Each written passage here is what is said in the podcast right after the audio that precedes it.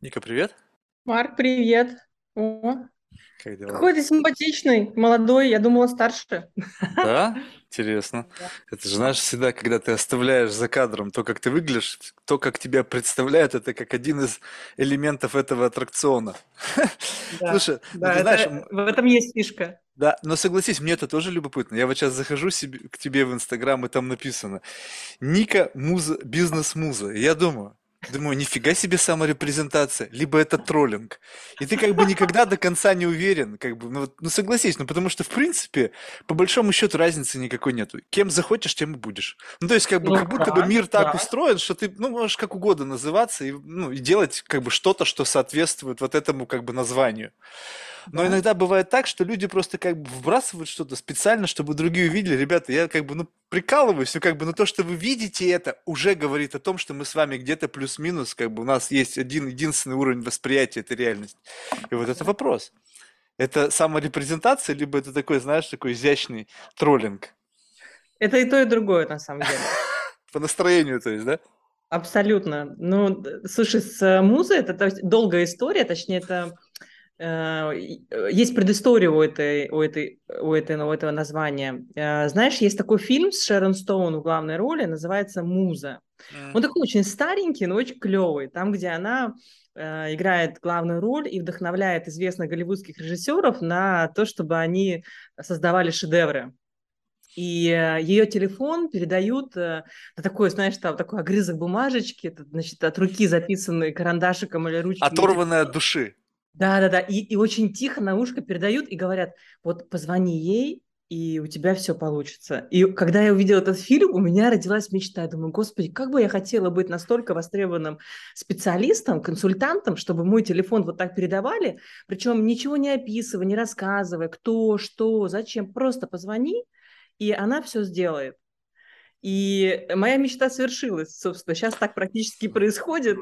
То есть мой телефон передают, клиент клиенту и говорят о том, что ты просто Нике позвони, она тебе все расскажет, объяснит. Вот просто тебе нужно к Нике. Вот, собственно, поэтому, ну, как бы просто музой мне сложно себя назвать, потому что я по большей части все-таки работаю с э, бизнесом. Вот, поэтому бизнес-муза. Окей, тогда давай, э, вот это здорово, что ты с этого начал, тогда давай рассмотрим такую ситуацию. Есть ли у этого уровня, ну скажем так, что уровень твоего влияния, вот магнитуда вот этой музы способна сдвинуть камень длиной, ну весом к определенным. Ну скажем так, что есть кто-то, вот могла бы ли ты стать бизнес-музой для Джеффа Безоса? Либо тяжеловат камушек? Могла бы, Да? Все. да. И, и дальше как бы здесь вопрос. Смотри, я могу пойти путем челленджа. То есть, окей, но что она сказать все, что угодно может. Дай-ка я попробую проверить. Но я вопрос не знаю, за что зацепиться, потому что мне для этого нужно быть Джеффом Безосом и тебя проверять, как будто бы ты на собеседовании. Понимаешь? И вот как бы вот это у меня нету вот этого ну, понимания вот системы ценностей для того, чтобы это оценить. И поэтому я просто верю. А, а вот я могу тебе даже сказать, по каким критериям можно это определить. Давай. И один из них э, ты уже назвал. Это безусловная вера в своего клиента. Да, это тоже в том числе это один из элементов э, коучинга, да, в коучинговой позиции, когда ты веришь в клиента больше, чем в себя. До- э, больше, чем, э, больше, чем в себя, да, не себя, а именно в себя.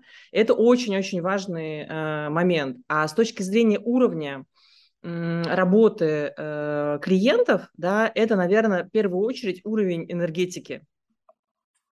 Это крайне важно, потому что у тебя может быть там, не знаю, гавардский диплом, там, executive MBA, что угодно, но если вот нет этой энергетики, того уровня, который необходим таким людям, которые ты сейчас там перечислил как пример, да, вот, соответственно, это вопрос в этом. Вот, над этим я работаю каждый день. Слушай, любопытно. А То есть получается так, что как будто бы у них не хватает какого-то дополнительного топлива, Да, который ты да, можешь разжечь, как бы, или просто показать, как из одного можно трансформировать что-то в другое, да, чтобы увеличить э, эффективность этого двигателя, который их драйвит.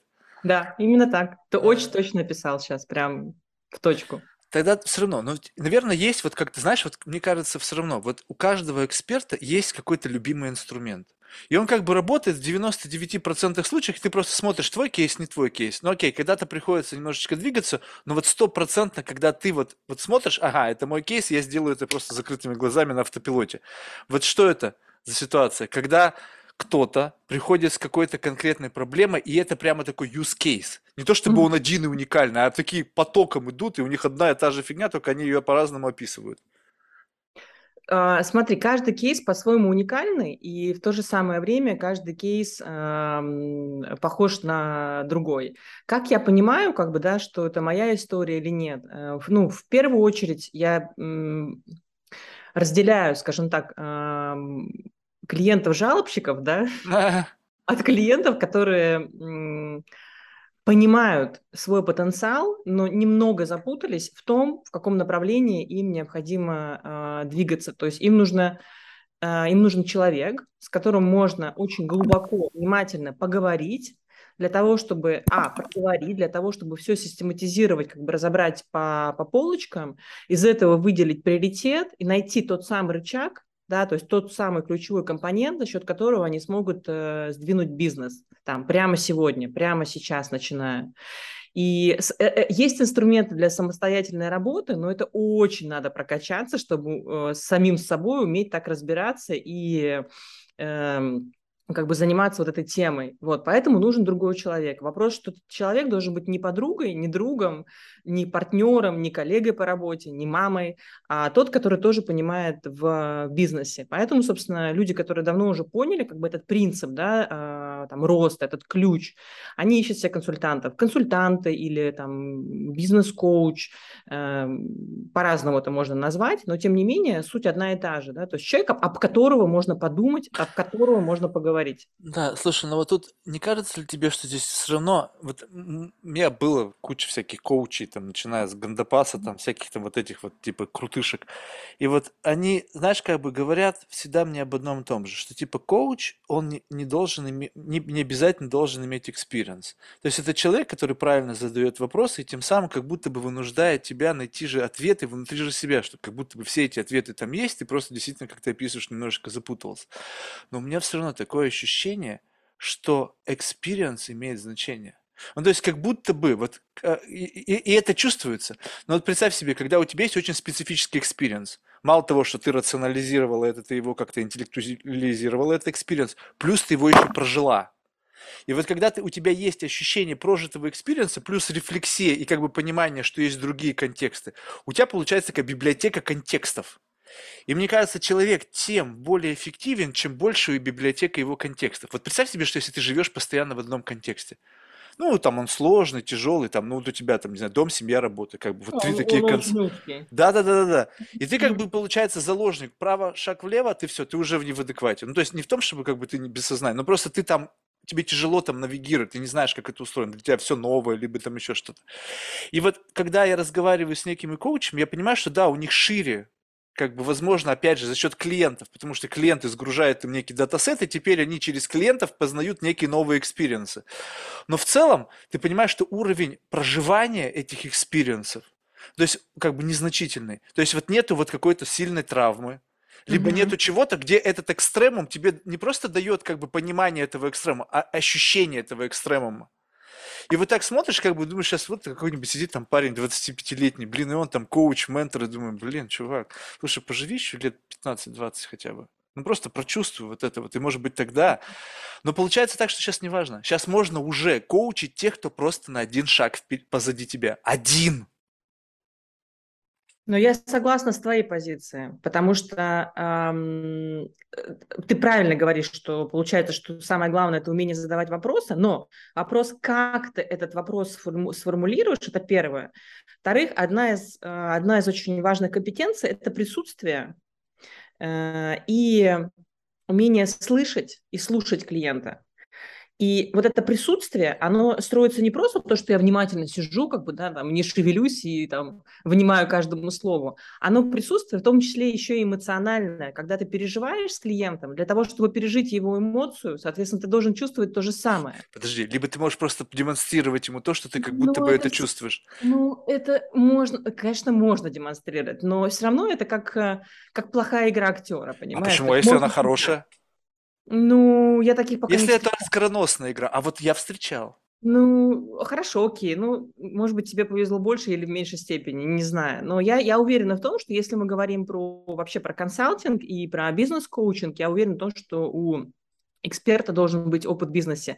Именно поэтому я сначала, когда я, собственно, завершила там в рекламном рынке свою трудовую карьеру, я пошла в консалтинг и, собственно, консультировала владельцев компаний, владельцев рекламных агентств. Потом через три года экспертиза теряется. Даже если у тебя там, не знаю, потоковые клиенты, все равно, э, знаешь, как какая-то чуйка, хватка, какая-то вот это вот состояние, то есть ты переходишь какого-то какого-то теоретика, да, и когда я поняла, что э, это нужно срочно просто менять, менять, потому что реально три года и все. Ну, можно сказать, что твой опыт уже нерелевантен. Я открыла агентство. Я открыла свое агентство только по продажам. А еще, соответственно, через э, два года открыла еще диджитальное агентство. И вот этот вот э, experience, когда ты, с одной стороны, постоянно находишься в теме, и ты сам продаешь, то есть у тебя живые продажи, у тебя постоянно какое-то общение, коммуникация, и ты переживаешь, и с другой стороны, опыт консалтинговый там и коучинга, вот это дает очень классный симбиоз. И плюс ты постоянно в теме. Вот, поэтому да, если выбирать себе специалиста, консультанта, и еще в идеале, конечно, чтобы у него был релевантный опыт, хотя бы один кейс. Ну, в сфере, чтобы он что-то понимал в этой сфере. Слушай, вот это любопытно. То есть вот получается так, что вот, а ты в этой позиции как бы ведь тоже растешь. То есть получается, Конечно. что как бы здесь, с одной стороны, ты находишь в этом некую sustainability, то есть как бы каким-то образом это работает и приносит доход. Но в тот же самый момент ты, если ну, ты не конченый идиот, ты как будто бы в этом тоже развиваешься, как будто бы это некая плодотворная среда, когда люди с разных уровней, почему-то столкнувшись с какой-то проблемой, нашли в тебе способ решения этой проблемы. То есть как будто бы вот ты, ну, ну вот нужная вот эта вот какая-то лазилка, да, по которой можно перелезть через... И вот, и вот это вот, в чем отличие тогда? Вот как будто бы есть вот свой человек, есть не свой человек. Ну, то есть, скажем, я смотрю на тебя, и я по каким-то своим критериям понимаю, что ты мне поможешь эту проблему решить. Бывает, смотришь на человека и думаешь, блин, ну он идеально подходит для чего-то, что я переживал, но именно для этого кейса, ну, у него нет этого experience'а. Слушай, ну здесь вообще очень просто, по ценностям исключительно. То есть вот э, твой, твой специалист не твой, это касается вообще всех, мне кажется, с, э, помогающих профессий, да, это по ценностям. Но это, это сразу как бы это сначала человек чувствует, ну как бы если у него раскачана, да, вот эта чувствительность, а потом просто не знаю, блин, это какая-то магия, знаешь. Вот, допустим, у меня все клиенты на спорте, у меня всех клиентов там первичная ценность – это здоровье и семья. И я это прям, ну, как бы сразу вижу. И они это тоже чувствуют и считывают э, во мне. Там, то же самое касается трансляции команды, допустим, да, там, ну, то есть это я могу, конечно, позадавать вопросы на первой вводной встрече, но тем не менее это видно прям по человеку сразу. Э, уровень, э, опять же, энергетики, да, энергии, потом а, скорость, э, скорость речи, скорость восприятия информации, да, насколько тебя слышат, да, то есть задаешь вопрос, как тебе отвечают на этот вопрос. То есть вот по таким микро как бы элементам ты понимаешь, как бы это твой клиент или нет, это твой эксперт или нет. Вот, ну как-то так, мне кажется. Слушай, ну вот, вот и опять же, получается так, что здесь какая-то, знаешь, некая, постоянно говорим о неком матчинге, что ты матчишь клиента, клиент матчит тебя, и в том случае, когда вы заматчились, это хорошо работает. А не кажется тебе, что уровень экспертности это когда совершенно не важно? Ты смотришь клиента, и он совершенно не матчится, ну ты говоришь, ну окей, какая мне разница? Я настолько гибка, что я и здесь найду матч. И как бы кто-то говорит, ну а как, я же вышел на такой уровень, когда я могу теперь выбирать, с кем мне работать, я буду работать только с тем, с кем мне комфортно. Ты не думаешь, что это происходит, ведет к некой атрофии? Что ты всегда работаешь с теми, с кем тебе комфортно, и совершенно перестаешь вообще работать с людьми, которые тебе некомфортны. Слушай, ты, и, а, ты прав и не прав одновременно. У меня Интересно. был такой период, у меня был такой период, когда я сказала, Ник, слушай, ну как бы ты же видишь уже людей, ну практически насквозь. И какая тебе разница? Ну окей, ну ты увидела что-то, что там тебе кажется неприемлемым. Но как бы это же не твои проблемы. Зачем как бы да, на себя это перекладывать? Ну ты же понимаешь задачу клиента, можешь ее решить? Ну типа да, можешь, окей. Но по итогу, по итогу все равно получается, что если человек не твой, то он обязательно выкинет что-нибудь, понимаешь, какую-то, какая-то ситуация, какое-то решение, какие-то действия. И ты понимаешь, что настолько это не соответствует твоим представлениям о том, как, как вы должны выстраиваться бизнес-отношения, там, отношения с, в консалтинге, ну, просто по-человечески, да, то есть если... Э, и, и, и каждый раз это был негативный опыт. И на третьем негативном опыте я сказала, Ник, ну come on, ну уже давай так, ну если не твой человек, ну не берись. Получается, что ты и помочь ему не можешь, потому что вы на разных уровнях а, общаетесь. Ты ему про одно, он тебе про другое. И да, ты можешь спуститься на его уровень, но зачем? Зачем мне спускаться на тот уровень, с которого я уже вышла? Окей, что это за уровень? То есть такое ощущение, что это можно кластеризировать, что всегда вот эти несколько кейсов, они описываются одним каким-то набором характеристик. Ну, Что не так? блин, такой-то прям сейчас копнул туда, прям, знаешь, сейчас у меня рефлексия начнется прям такая. Э, Ну смотри, допустим, это касается эм,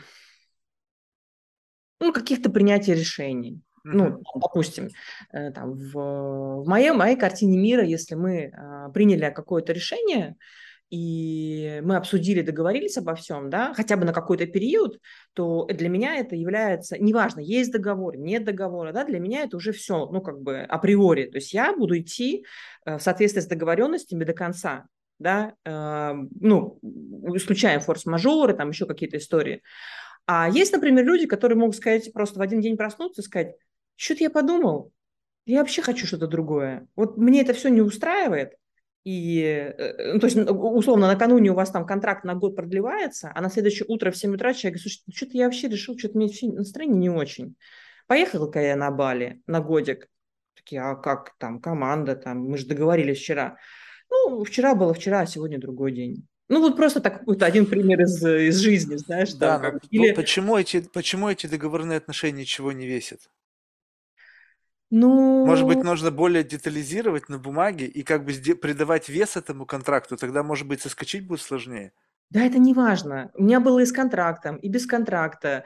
Э, Вот, ну просто человеку принципиально вообще не важно. Вот ему все равно, допустим. Вот просто все М, равно. Вот я, вот в моей картине мира этого нет. Я не понимаю, как я. Вот договорилась, например, да, потом позвонила там в 12 часов, да, и сказала, Марк, слушай, сорян, что-то у меня такое сегодня настроение, ну такое себе.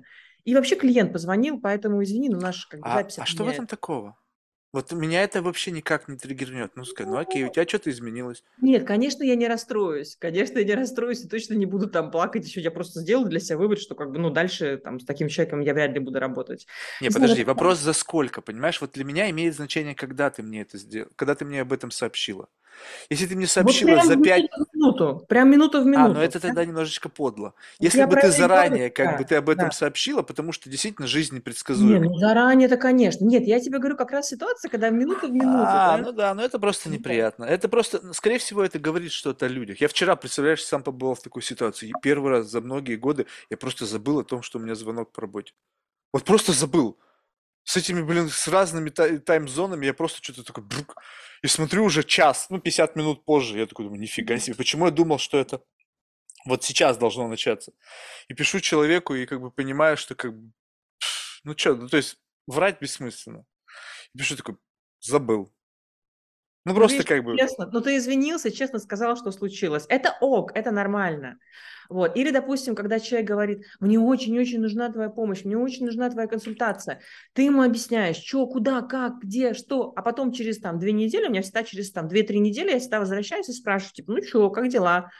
А что-то я вот тут подумал, и вот тут что-то вот это, и ты понимаешь, что тоже бесполезно что-то менять, то есть человек еще не пришел, не созрел, не знаю, не пришел к тому состоянию, еще пока не такой минус, как бы, да, там, ну или в на балансе. понимаешь? Либо он на самом деле не хотел покупать. То есть вот мне вот это, это как бы концепция слоника. Услышь только слоник не в плане какого-то слоненка, а то, что он слоняется постоянно и что-то на себя везде примеряет, но на самом деле он никогда ничего, ну, ни, ни на что как бы не all in. То есть он просто померил, что-то Да, там, да, пощупал это такой, ну окей, может быть, как бы да. сделал некий такой как бы реверанс тебе, чтобы ты думала, что ты не зря потратила время. А на самом деле как бы на этом все и закончилось. Или такие люди еще любят ходить на тренинги, постоянно учиться, критиковать всех и как бы, ну, просто прийти для того, чтобы утвердиться, что он как всё знает, да. А, ну, конечно, а что, ну, вот вообще вы ничего нового. Я тут два дня просидел по 8 часов, но ничего нового вы мне не рассказали. А что сидел-то? Зачем? Ну, я просто хотел убедиться, что я это все знаю. Зашибись вообще. Ну, Не, вот подожди, такое. это и любопытно. Я раньше так ходил. Мне было, знаешь, любопытно как бы послушать, к- как бы, это же очень важно понимать, что нам все время кажется, то есть как будто бы это неровная кривая, что мы с тобой в моменте можем, пере- наши волны компетенции могут быть где-то у тебя есть, где-то у меня нету, и мы вот так вот плывем. То есть это не то, чтобы пи постоянно. То есть где-то Мгм. какие-то наши experience'ы дают нам это ощущение.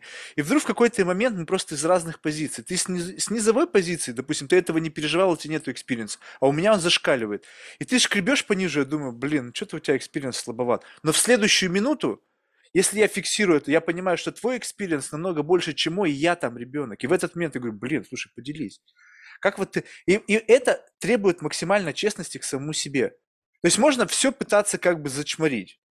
Ну, то есть, как бы, любой experience можно всегда делать плюс один. Знаешь, как это бывает? Мне нравятся такие люди.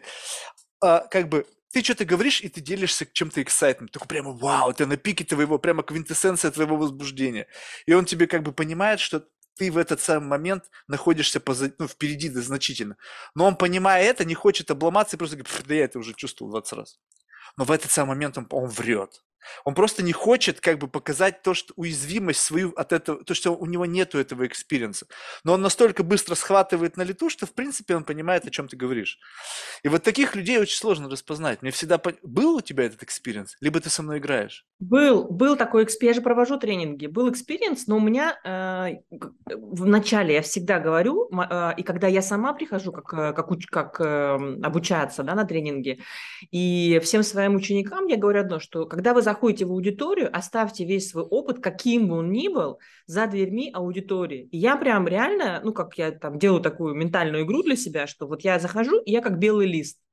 И неважно, если мне сейчас начнут рассказывать основы продаж, которых я, ну, как бы там неплохо разбираюсь, но я буду как бы воспринимать эту информацию так, как будто бы я это делаю первый раз, ища там что-то новое для себя. Что ты проглядела первый раз? Конечно. И можно одну, как вот читают книгу, да, например, а, там «Мастер и Маргарита». Некоторые там по пять раз читали. Зачем? Они что, с первого раза ее не поняли? Нет, они читают Может ее каждый раз по-другому.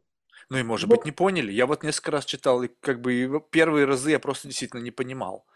Потом я стал что-то там разглядывать. А представляешь себе, у меня на подкасте был чувак, который 7 или сколько-то лет читает 36 строчек какого-то там Платона. Он говорит, они со мной разговаривают. Я говорю, Ну. офигеть. И через семь лет у него и книга оживет. Так вот, так ты, и там всего 37 строчек, то есть он погружен как бы в выявление новых смыслов. Из ну, то есть это как бы уже такой некий экстремум. То есть как бы давай честно скажем, то есть я ощущаю так, тут чувак, ты мне кажется, too much.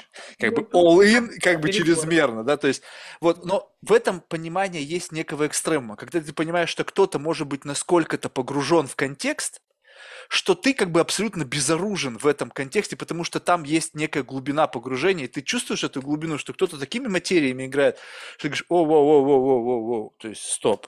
То есть я, я вижу, что ты как бы далеко, но ты дай мне возможности цепляться за это.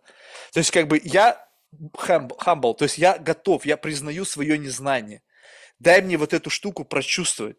Но некоторые люди вообще не понимают, о чем этот разговор. Ну, то есть вот такой, когда начинаешь говорить, он говорит, Марта, вообще о чем? Ну, как объяснить человеку то, что вообще, что все это как бы такой некий mental fitness. То есть мы с тобой чем-то таким подобным занимаемся, и каждый в этот момент где-то что-то выхватывает. То есть то ты мой тренажер, то я твой. И как бы вот это вот такая интересная игра. Я обожаю а, такую, такая позиция есть, когда ты приходишь на обучение любое или просто разговариваешь с человеком, который для тебя является там, ну не знаю, там экспертом в чем-то. Ну, в основном это касается всяких тренингов, конференций, форумов. Ты приходишь и э, ставишь себе какую-то задачу. Допустим, сегодня я хочу отве- э, найти там, не знаю, ответ на вопрос, там, не знаю, там, пять инструментов для развития своего бизнеса. Или, например, просто, не знаю, там, типа, ну хорошо, ну, типа, типа, что делать мне дальше? Вот так. Окей. Приходишь, приходишь на, на это мероприятие, слушаешь всех спикеров, что-то происходит, а у тебя только один запрос как бы, да, внутри. И к тебе в какой-то момент начинают приходить эти ответы. О, он сказал про вот это, начинаешь связывать и получаешь решения свои. Поэтому я когда говорю, что когда вы слушаете спикера любого, вы слушаете его через призму решения своих задач, и тогда эти ответы на решение этих задач, они будут приходить сами по себе. Вот это вот очень крутой навык, как бы, если умеешь это делать. Вот. А у Ну, меня естественно, наоборот. Писать. Я жду, когда спикер меня триггернет на мысль. То есть я не ищу ответы через спикера, а жду, что он меня спровоцирует на какую-то мысль, которая будет свежа для меня. То есть как будто Как бы вот спровоцирует? Ну, получается, что ты в какой-то пассивной позиции. Ну, окей, если ты А не нет, можешь... я на тебя давлю, и то, что ты как бы, как бы вот представь себе, что есть некий резистанс. Вот с какой-то силой ты давишь человека, ну в хорошем смысле этого слова, то есть там нет негативной коннотации. И вот этот резистант, который он тебе дает, вот эту обратную связь, она позволяет тебе, ну как бы что-то чувствовать, вот чувствовать границы своего вот этого и твоего, где мы как бы где-то сопротивление больше, где-то меньше. Где нет сопротивления, окей, здесь мы инлайн. Здесь ты как бы мыслишь точно так же, это неинтересно. Давай туда, где есть вот это сопротивление, где я чувствую, что я иду, и у меня еще там несколько шагов, а ты уже встала по какой-то причине, меня сдерживаешь. Думаю, так, здесь, значит, что-то. Значит, что-то, что я не чувствую, а для тебя это какой-то стоп-фактор. И как будто бы раз ты проводишь некую границу, и в этот самый момент ты можешь понимать, что, окей, я могу с этой границей остаться, либо дать, ну, как бы прочувствовать понимание твоих границ, и теперь у меня их будет две. То есть я буду с этой стороны и с той стороны рассматривать как бы возможность вот этого сценария, когда это что-то значит, что здесь возможно сопротивление, что здесь возможно какая-то боль или недопонимание, а у меня ее там нету. И вот так ты знакомишься с человеком. Прикольная концепция. Э, Я, я понимаю, о чем ты сейчас говоришь. Еще круто, знаешь, как... э, А если попробовать идти в потоке с тотальным принятием? Вот не, не пытаться найти это сопротивление, там, найти вот этот вот момент, когда вот это вот граница, Семантика очень еще сложна, мы же не знаем. То есть вот если мы с тобой не первый день общаемся, тогда семантически я буду как бы инлайн с тем, что... Ну, представь себе, мы с тобой говорим «любовь». Так? Если мы с тобой до этого настроились, и для тебя, и для меня это означает плюс-минус одно и то же, тогда ты, разговаривая со мной, вбрасываешь этот термин, и мне не нужно уточнение. Я знаю точно, что ты имеешь в виду. А да. если мы с тобой только первый раз встретили, у нас семантика с тобой по отношению десятков позиций может быть разная. Как Да. будто бы одно и то же понятие, но определение в нашей голове живет совершенно разное. С другим привкусом, с другой магнитудой. И пока мы с тобой не выровнялись, это максимальное приятие, это как бы чрезмерный кредит доверия. То есть как бы ты, ты получается что, ты как бы даже не знаешь, тебе говорят каким-то кодом, и ты говоришь, что окей, я верю в то, что мы с тобой идеально совпадаем во всех понятиях. Это такой чрезмерный кредит доверия. Ну нет, я сейчас немножко, смотри, вот мы сейчас уже как раз разошлись в семантике, потому что я согласна с тобой, что нужно сначала понять, как бы, да, то есть что стоит за там какими-то значимыми словами и что, какой смысл человек в это вкладывает. Сколько этих слов Здесь, должно здесь я быть? согласна абсолютно. Сколько Каков таких- должен быть понятийный аппарат, где вы инлайн, чтобы мы могли двигаться дальше? Вот чисто по ощущениям. Ну, ну, как минимум на уровне ценностей. Да, но сколько? Один, два, три. Я Понятие дружбы, знаю, я понятие любви. Вот. А вот представь себе, что чем больше этих понятий, которые тебе нужно выровнять, тем тяжелее это все. Как будто бы это, знаешь, как будто бы, ну, столько критериев должны совпасть, чтобы я видел ровно то, что ты говоришь. Их действительно очень много. Там они уходят корнями в детство, в твои ощущения. Мороженое, ванильное, у тебя свое ощущение, у меня свое. Но если ты приводишь в описании своего мысли ванильное мороженое, то я абсолютно не знаю, какое оно у тебя. У меня вот есть Да какое, описание. кстати? У меня, у меня в стаканчике вафельном, э, в такой бумажке, которую раньше продавали, знаешь, такое оно жирное-жирное, в такой бумажном, бумажной обертке и в вафельном стаканчике. Ну, я помню это, я помню это ощущение, но после этого я испытывал куда большее по магнитуде. То есть, как бы, можно это привязывать, но там больше привязано детство, и туда больше привязано романтизма и некой ностальгии, нежели самого вкуса. То есть вкус там хуже, но в силу того, что ты смазываешь его ностальгией и романтизмом тех времен, оно кажется вкуснее. Попробуй ты его сейчас. бля. Ну, возможно, ты прав. Но мне до сих пор нравится, если я покупаю эту пломбир в стаканчике вафельном. Ну, как бы вот наш. Ну, он тебе, он, он не может тебе не нравиться. Вопрос в другом, что как бы, может быть, ты вообще не хочешь, как бы, знаешь, вот есть такой некий как бы осознанный предел. То есть я вот это, мне этого достаточно, и я в этом отношении больше не буду гедонистом. То есть, ну вот как бы а зачем? Куда мне больше? Куда мне вот... Я понимаю, что вступив в эту воду однажды, теперь я не смогу наслаждаться вот этим ванильным мороженым, потому что оно будет уже никак. Я лучше его оставлю, пусть оно будет. Нет? Не можешь себе такое представить, что как бы мы все пробуем однажды? Вообще все. И потом это как бы эхо первого, первого ощущения.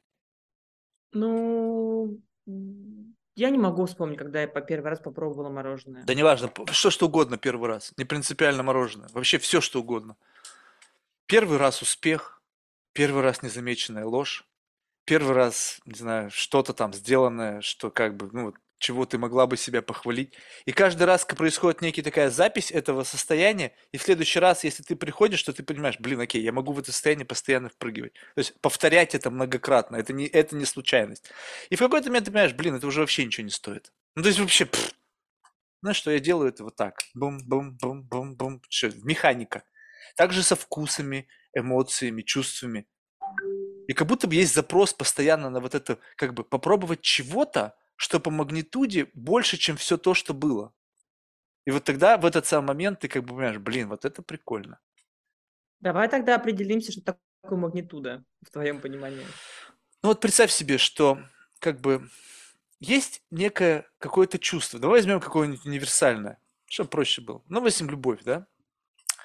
Плюс-минус это слово для всех имеет одинаковый смысл. Ну, то есть очень усредняем, берем глобальный уровень, то есть любовь, любовь, любовь, без вот этих экстремов, где там есть какая-то разбитая любовь, горькая любовь, куча людей, 8 миллиардов скоро там будет, да, вот. Но в целом это понятно. Но, как бы, если ты однажды это пережил, то все остальное это как бы эхо этого чувства, только которое ты проживаешь с разными людьми, и как будто бы есть ключевой такой вкус. Ну, скажем так, некий вкус, условно, там, не знаю, яблоко. И в это яблоко ты можешь добавить вкус там еще какой-нибудь вкус там малины или еще чего-нибудь, но в целом это вкус яблока. Просто он в зависимости от человека приобретает какой-то дополнительный оттенок. Так. Вот, и в зависимости от того, с кем ты проживаешь тот или иной experience, он тебе дает некое как бы дополнительное к основному. Ну, я не знаю, ну как бы, допустим, вот сходить в кино, сходить в кино с полным мудаком, либо сходить в кино с человеком, который по какой-то причине вот, ну, тебе нравится. Ну, как бы согласись, один и тот же фильм, один и тот же контекст, но выйдешь ты из этого с совершенно разным experience'ом. Вот, но в целом это то же самое кино. И вот магнитуда – это когда ты делаешь то же самое, но почему-то человек, который вот в этот момент является твоим, как бы, как это сказать, ну, партнером по тому, чем вы занимаешься, дает тебе ощутить новый какой-то флейвор, который ты никогда не испытывал в отношении чего-то совершенно того же самого. Ну, то есть, как будто бы ты пьешь кофе, и ты понимаешь, блин, я пью его первый раз. Ну, я знаю прекрасно, что я до этого пила это. Что это всегда зависит от э, каких-то э, внешних обстоятельств либо людей. Да. В основном людей. Если да. мы говорим про уровень магнитуды, получается, что это все от соприкосновения с каким-то человеком, с которым да. ты можешь простые вещи проживать на совершенно другом э, уровне. Я правильно тебя услышала? Да, да, да, да, да, да, совершенно верно. Ну, да, мне очень знакомо то, что ты говоришь. Понимаешь, да. и когда ты встречаешься с человеком, у которого более завышенный уровень гедонизма по отношению к чему чему-то, и ты такой, блин, нифига себе. То есть, как бы, а так тоже бывает. И тогда понимаешь, что ты как бы, это твой дальше выбор. Окей, теперь мне эту же шкалу применять по отношению ко всей жизни. Либо я буду знать, что есть некие экстремы, но я не буду на это заморачиваться и буду продолжать жить в своей вот этой вот шкале. Знаешь, как бы от 1 до 10, на самом деле она от 1 до 100. И как бы вот в этом отношении я сразу же чувствую, мне кажется, людей, когда я начинаю некоторые вещи как бы трогать, и ты понимаешь эту магнитуду. То есть как будто бы это где-то осознанно, а где-то неосознанно. И вот мне больше всего любопытно, когда это осознанный стоп. Ну, скажем так, человек говорит, ну а зачем мне типа это нужно? Я знаю, я могу, я знаю, как это, но я этого не буду делать. А почему? Да ну не знаю, потому что зачем? И на этом стоп. Ты думаешь, стоп. То есть ты здесь просто так остановился, потому что как бы стоп или что? Ну, то есть я не вижу тут никакой преграды, почему дальше не двинуться? И вот это вот как будто бы, ну, никто, ну, как бы не заморачивается на объяснение, потому что наверняка там есть причина. Может быть, это страх, может быть, это там еще что-нибудь, знаешь, но они это не выдают и просто стоп. Может быть, сами не знают. Но мне это вот любопытно, когда человек тебе говорит, окей, пошли дальше. Ну, то есть, о, я думал, здесь все, стоп. Ну, то есть, реально, я вот по многим вещам понимаю, что где-то я уперся в тупик. Вот, ну, как бы я не вижу, я сам не могу себя за волосы, как бы Ромюнхгаузен, пересадить. И когда кто-то мне говорит, слушай, Марк, это тебе кажется, что здесь это некий тупик. Там на самом деле коридор вообще еще очень далекий. Я туда ходил, я знаю. И ты говоришь, слушай, ну, вот тебе моя рука, веди. Ну, можно так воспринимать это. Ну, кто эти люди? Кто эти проводники? Вот как бы ты сейчас, получается, говоришь как бы с позиции вот одного из таких проводников, которые в какой-то момент времени протягивают руку, и человека ты ведешь как бы через невидимую преграду, где он сам становится заложником своего какого-то мироздания. И ты говоришь, да не-не-не-не-не. Но, ты знаешь, вот среди коучей есть тоже такая фишка. Они просто тупо делают плюс один. Ну, то есть, как бы, я не знаю, насколько это... Вот, но я ощущаю, я сам частенько пользуюсь этим инструментом. Ну, просто неважно, какого есть человеческий experience, ты просто говоришь, ну, окей, у меня было больше. Ну, то есть, как бы, а что тебе мешает больше? Когда, представляешь себе, такой чувак уже на пределе своих возможностей, он из себя все соки выжил, и такой уже к тебе приходит за помощью, говорит, слушай, чувак, а с чего ты взял, что это предел? Он говорит, да как, я и так уже вообще на издыхай, да, забей, ты забей, ты что, гонишь, чего ты взял? И он, знаешь, как бы абсолютно делает это, вот как бы абсолютно не чувствуя этого веса. И меня это так и временами бесит, и говорю, слушай, блин, я понимаю, что это инструментарий, но ты посмотри на него, он бездыханный. Он вообще просто в мясе. А ты ему говоришь, что, слушай, на самом деле есть еще как бы путь вперед, и ты как бы нужно еще чуть-чуть собраться. у И я понимаю сразу же, что просто это двигают людьми, люди материями, но они не понимают как бы вот этой тяжести этой ноши. И те, кто понимает, мне кажется, вот этим отличается уровень мастерства, когда они разделяют твой вес проблемы, как бы они просто ее девальвируют, говоря тем, что как бы, ну в моей метаверсии это вообще не проблема. То есть я могу в этом мире делать вообще все, что я захочу, потому что, ну, я этот мир сам создал. То есть я, грубо говоря, бог в этом мире, я тебя приглашаю в свой контекст, и я здесь как абсолютная... Ну, физика мне подвластна. Я делаю, что хочу. Но как понять, что это не так? Ну вот, вот тут же нужно какое-то все равно. То есть так красиво бывает говорят, что думаешь, а вдруг? И вот этот фальш, она не видна, на первый взгляд, если ты невнимательно смотришь. Смотри, вот ты сейчас там привел пример, да, а, который говорит об обесценивании, да, человек, который там еле пришел, приполз, а, а ему говорят, и что, типа, это все? Вот если мы говорим э, про коучинг как инструмент, да, развития личностного там предпринимателя, то если, не дай бог, тебе попался такой эксперт, то это не эксперт, потому что в коучинге, в принципе, нету э, оценки, да, то есть э, даже сам диалог, он безоценивающий, да, то есть я не могу сказать человеку, что там, а вы, вы серьезно считаете, что это предел? Ну, то есть все, это уже получается, что ты компетенции свои сразу можно закопать и э, сжечь э, там сертификат или диплом. То есть так, в принципе, не, ну, как бы невозможно. Но я не знаю, там, э, какой у тебя был опыт, да, там, работы с консультантами или с э, коучами. Тут вопрос в том, чтобы человека сначала стабилизировать, да, то есть вывести на там нормальное, там ровное эмоциональное состояние, понимание. Того, Ровное что... по отношению к чему? Ну, по отношению к его проблеме. Все равно же приходит с какой-то проблемой, да, mm. в, там, в тот же самый консалтинг. Эта проблема кажется очень большой. То есть сначала, э, у меня есть один принцип всегда в работе. Сначала я разбираюсь с тем, что больше всего болит. Ну, вот как доктор, да, то есть если там рана кровоточит, то мы сначала останавливаем кровь, а потом уже начинаем там как-то лечить эту рану саму. Вот, это первое, то есть человек нужно стабилизировать. Потом, соответственно, как бы его зафиксировать, да, в этой ситуации. То есть, если вопрос там то, что падают продажи или нужно срочно поменять команду, или там часть людей в команде, да, то делается это. И только следующий шаг, когда все стабилизируется, человек немножко там подвыдохнул и пришел в себя, уже начинается рост. Слушай, ну это понятно. А теперь представь себе, что мы берем и этот слой двигаем не с точки зрения профессиональной деятельности, а просто в жизнь. Но ведь эти навыки, они никуда не деваются, и у тебя есть свои жизненные потребности, и свои какие-то планы, и свои идеи, но ты знаешь, как это работает, как бы применительно к, вот, к личной жизни. Ну, есть, когда ты кому-то помогаешь, как бы там очень ситуация, ну, как бы там есть запрос, там есть человек, там агент, там, в общем, как бы способ решения, но есть твоя жизнь в котором как бы ты тоже такая, знаешь, вот это как, знаешь, не знаю, там человек-краснодеревщик попал в лес, и он может построить себе дом. Ну, то есть, вот, как бы, ему не... Он смотрит в кругом деревья, он говорит, материалов дофига, я построю себе все, что угодно, да? И ты попала в лес, и ты вообще не знаешь, что делать. Блин, ты в какой-то шалаш себе там построила, ветками накрылась, все, что лучшее, на что ты способна. И вот в этом отношении, когда ты как бы смотришь два контекста. Один контекст, где ты профессионал, работаешь и там же прокачиваешься, и потом этот же прокачанный профессионал приходит в личную жизнь, говорит, так, окей, ну, я понимаю, как это все строить. Я буду и свою жизнь строить с позиции некого внутри а, Ники, которая как агент, который помогает мне решить мои же собственные проблемы по жизни. То есть как бы коучинг самого себя. Ну, конечно, да, это каждый день, это происходит, я так живу. Да, но не с позиции надобности повышения уровня экспертности, чтобы ты могла с другими клиентами работать, а именно ориентирована на, на себя, на, как бы в Ну рамках вот да, этого собственного эгоизма. да, да, да. Э- э- Это в том числе, да. Тут как бы немножко задай контекст, я тебе дам как бы обратную связь, то есть как что, как пример, ну то есть, ну вот у меня так, то есть э, условно, если я, если я не буду там каждый день работать над расширением своего там масштаба вообще сознания, видения и по отношению к себе, то как я могу это э, помочь другим людям? Ну, естественно, я каждый день там, как бы, соответственно, я, э, ну, помимо того, что я сама работаю со специалистами внешними, да, ну, то есть я это обязана делать для того, чтобы иметь доступ, скажем так, к другим людям и в отношении себя, и своей личной жизни, и своего здоровья, и там взаимодействия, там, не знаю, с там, окружающей средой, кем угодно.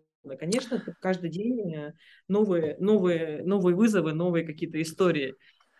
Слушай, ну вот эти каждодневные вызовы, ты чувствуешь там как бы вот, ну, э, как бы вкус победы? Ну, то есть сейчас нужно правильно это интерпретировать. Ну, представь себе, что возьмем тренажерный зал, да? Ну, просто, наверное, понятный нам с тобой концепт. Да. Ведь не каждый день ты чувствуешь достижения. Ты иногда просто приходишь, отрабатываешь свою программу на пределе своих возможностей и как бы не можешь как будто бы продвинуться вперед. И это один день, два. И потом вдруг какой-то момент времени это продвижение. И размер этого продвижения, это тоже как бы чисто субъективно. Ты сама для себя решаешь, это вообще что-то значит, либо нет. Либо есть внешняя валидация. Люди увидели, сказали, о, смотри, ты, может быть, сама этого не видела. Но все равно какое-то изменение есть. И вот когда ты последний раз чувствовала, что в общении с человеком, вот с кем-то там, не знаю, с профессионалом, который вынужден тебя там супервизию там делать твоих каких-то там способностей, либо просто люди, которые тебя что-то учат, ты выходила из этого и говорила, офигеть. Ну, то есть прямо вот как бы level up. В субботу. А, в субботу у меня была межкоучинговая практика со своими коллегами, и мы же там друг, друг другом работаем. Вот, и у меня был запрос как раз как в тему, которую ты говорила, это связано было с мотивацией к спорту, вот, и к тому, что я хочу наконец-то зафиналить там свою цель определенную с точки зрения там физической формы. Я такая спорт-эддиктед достаточно давно уже, Лет 8, да, ну да, лет 8. Я сколько там, я минус 36 килограмм и абсолютно другой человек, ну как бы вот за это время. И я сказала то, что я потеряла мотивацию, мне нужно найти что-то, что мне вот этот как раз этот вот пласт, да, сдвинет и даст возможность перейти на ту финальную как бы точку, как я себе вижу. Ну как бы это же все мои образы. То есть я себе так представила, что это должно быть вот так, это достаточно реалистично с точки зрения там, оценки там, в какой-нибудь системе смарт. Могу ли это сделать? Да. Знаю ли я инструменты? Да. Но ноль мотивации. М, Вот, Понимаю. соответственно, и мы в итоге за 30-минутную сессию мы это проработали, и мне пришел ответ. И я была такая, я- это знаешь, это не было так, вау, это не было радостно, это было так, вау, офигеть, блин, А что сделали? Тебя изменили твое представление к этой условной лени? Ну, то есть можно сказать, что это отсутствие мотивации, а можно сказать, что это просто лень. Да нет мотивации. Ой, нету такого понятия, как лень, я не верю. Лень это просто, когда у тебя недостаточно смысла. Ну окей, лень, ну, ну упрощаем, просто д- лень. упрощаем до лень, да? И тебе вдруг взяли и как бы сказали, что там этой лени нет, то есть там что-то другое. Как, как ты, вот будучи в каком-то мере заложником этого mindset а, переключилась на другое? Что поменяли? А мне ничего не говорили, я говорила. Ну, неважно. Что изменилось? Как, Ну, как вдруг с плюса изменилось на минус, либо с минуса на плюс? ну, это смотри, это инсайт, да, то, что называется инсайтом. Это осознание, что сейчас как бы это так объяснить э, максимально понятно. Когда, когда, м, когда ты понимаешь, что в чем, в чем основная причина, я не знаю, как это объяснить еще. Не, ну я очень понял. Корневая причина того, почему там затык.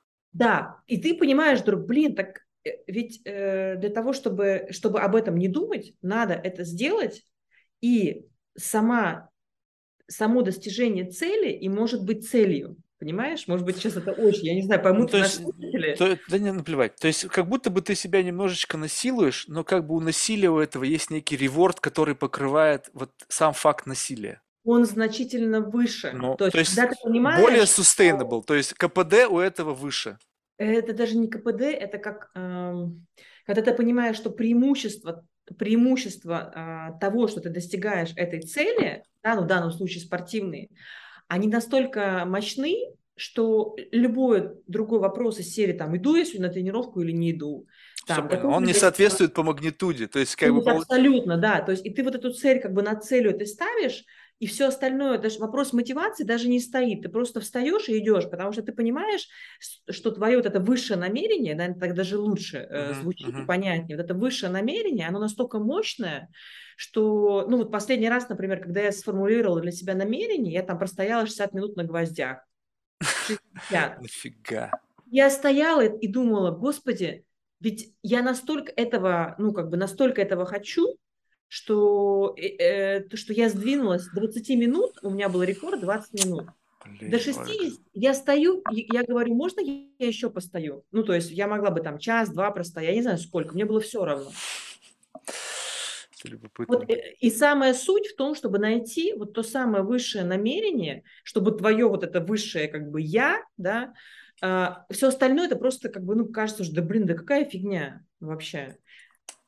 Слушай, можно одну секунду? Да, одну секунду, давай. я отвлечусь на секунду. Прости, пожалуйста. Это, знаешь, это просто вторая беседа. Первая была 4 часа.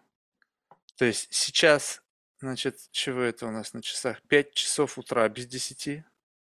Видимо, уже такое количество кофеина и всяких других веществ, что, знаешь, это уже просто тело не справляется, ему нужно как бы избавляться срочно от токсинов.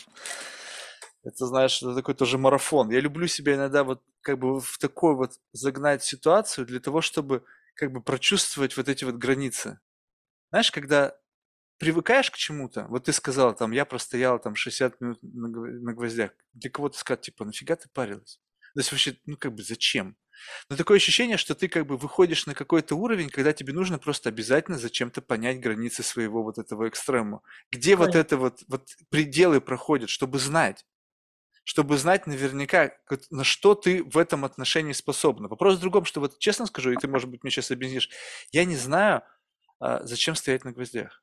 Ну, то есть можно, представь себе, что стояние на гвоздях можно сравнить с общением с человеком, который точно так же создает тебе ощущение некой боли, некого как бы вот этого необходимости сопротивляться чему-то. Но это такое ощущение, как бы это более изощренный способ. Когда гвозди, ты прекрасно понимаешь природу этой боли, как бы, ну да, ты, ты стоически с ней борешься, но там нету такого, что когда ты человек понял, что ты где-то адаптировался, он говорит, ха, а вот тебе такой, а так больно, а вот так, и знаешь, как будто бы внутри тебя еще иголку крутит. Слушай, ну, если тебе как бы, ну, если ты получаешь удовольствие от такого мазохизма, ну, как бы... Но ты же стоишь на гвоздях. Стоп, для меня это стопроцентный мазохизм. Но смотри, а, а, гвозди в первую очередь это про управление сознанием.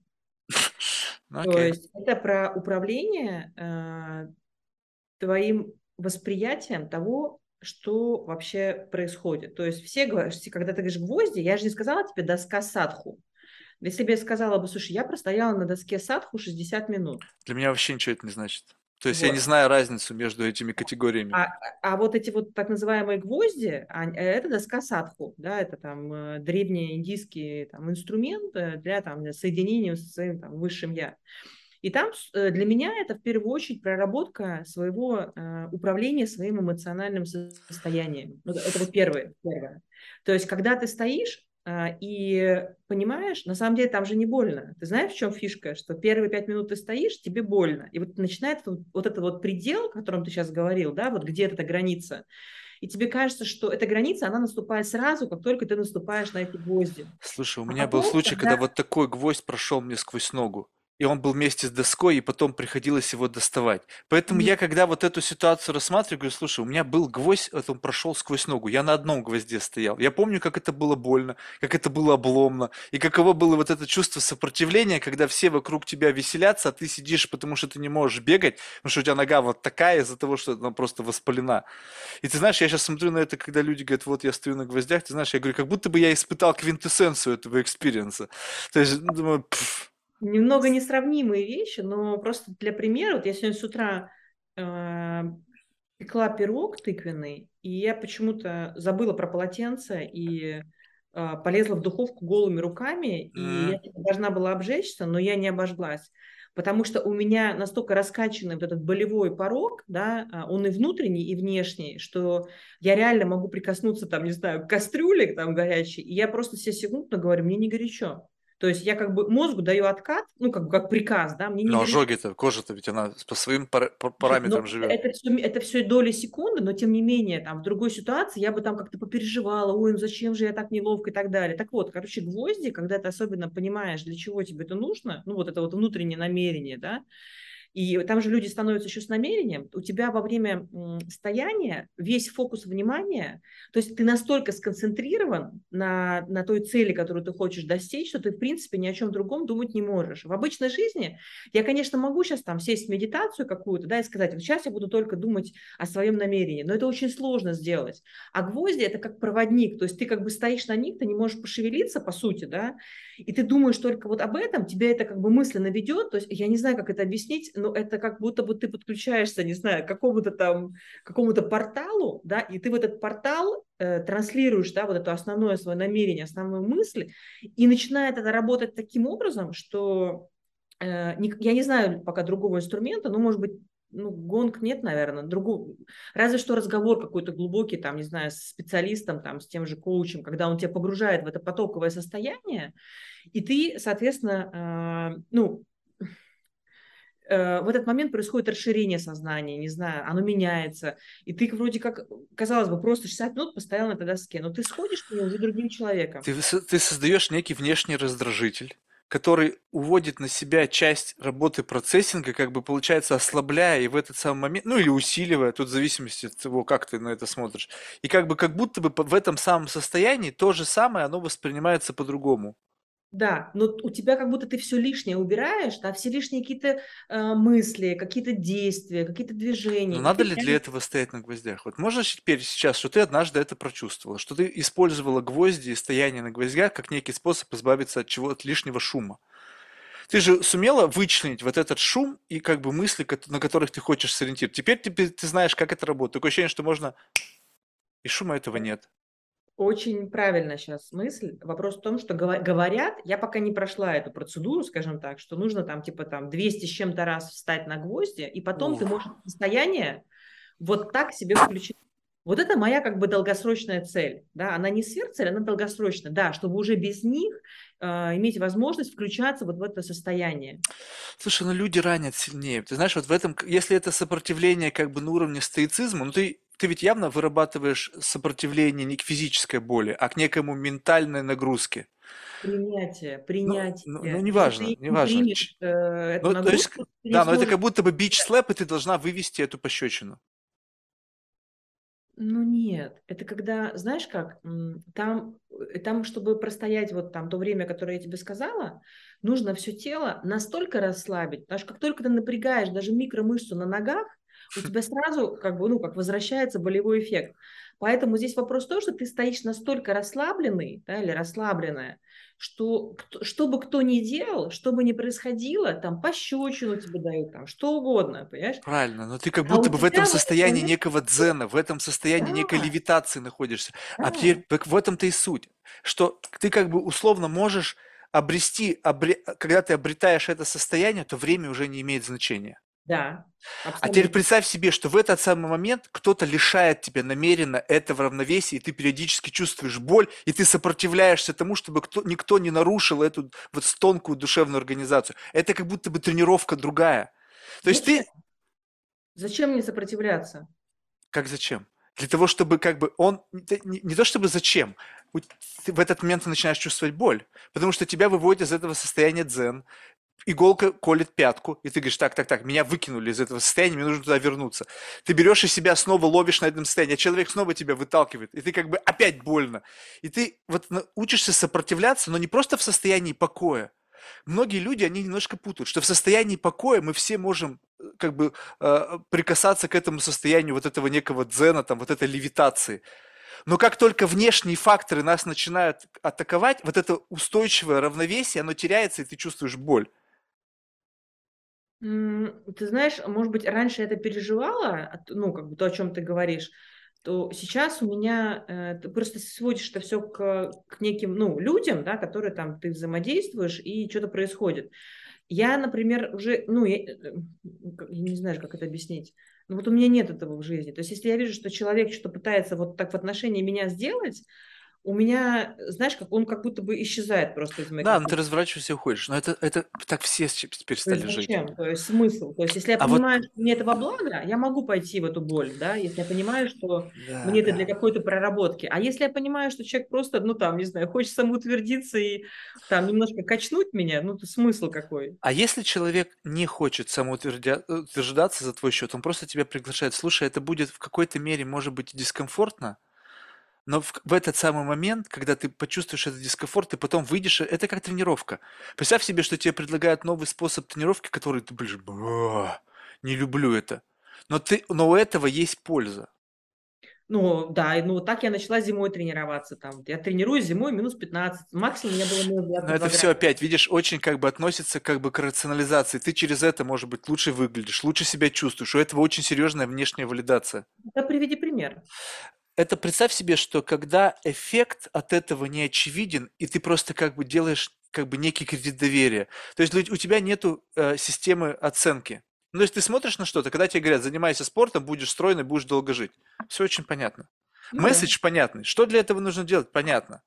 А когда кто-то тебе говорит: "Слушай, а попробуй вот это". Вот так посмотреть на этот мир и как бы из этой позиции скажи мне, что ты видишь. И люди говорят: "Да не, нафиг, типа у меня есть, я смотрю вот так всегда, и мне вот так всегда нравится, и как бы не трогай меня вообще ни с какими вот этими подвижками".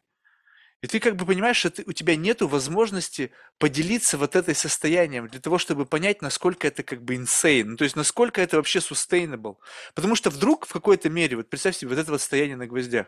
Вот я на это смотрю, и такое ощущение, что это просто продали в больших масштабах. Но когда ты на это смотришь, думаешь: "Блин, это же какая-то странная херня". Ну, то есть как-то это вдруг имеет какой-то смысл, это каким-то образом работает. Но я на это смотрю, и для меня это вообще не привлекательно. Ну, то есть я вижу вообще не вижу в этом никакого смысла.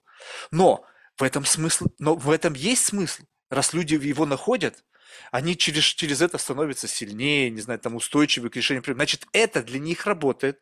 Но у тебя почему-то, видимо, настолько как бы, не знаю, либо скепсис, либо какое-то ощущение, что как бы вы приходите к решению этой проблемы, используя, ну, какой-то не совсем радикальный способ. То есть, может быть, это первый шаг.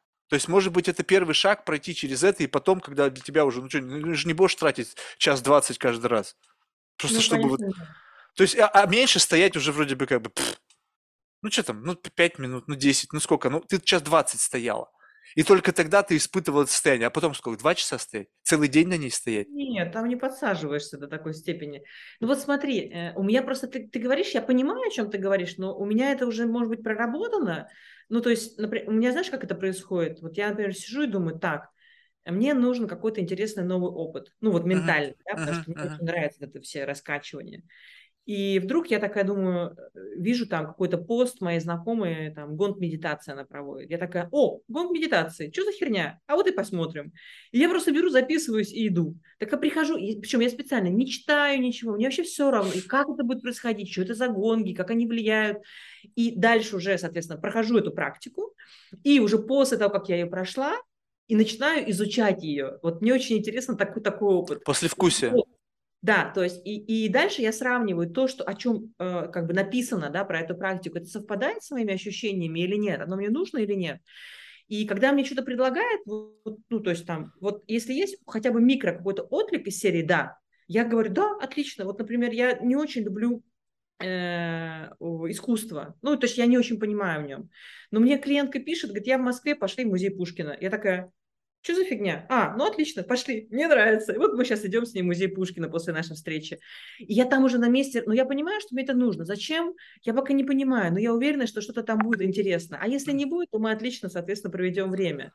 И так касается любых историй, э, которые происходят в моей жизни. То есть, ну, я Да. не оцениваю, то есть я стараюсь даже, ну, заранее не не думать, э, как это, что это. Там вот, э, ты говоришь Слушай, ну в рамках этого контекста какова глубина ваших отношений, э, ваших вот вашей дискуссии? Потому что как будто бы сам контекст много Вот смотри, вот смотри, какая у нас сейчас ситуация. мы абсолютно, у нас нету влияния контекста. Ну, то есть, может быть, пробегают какие-то мысли, но ты условно на два часа как будто бы сейчас отключилась. И ничего нас не раздражает. У тебя какой-то фон, который не раздражающий, у меня какая-то фигня. И вот все, нету, нету ни произведений искусства, нету людей, которые ходят, нету стен, на которых это висит, нету этого запаха, шума, ничего.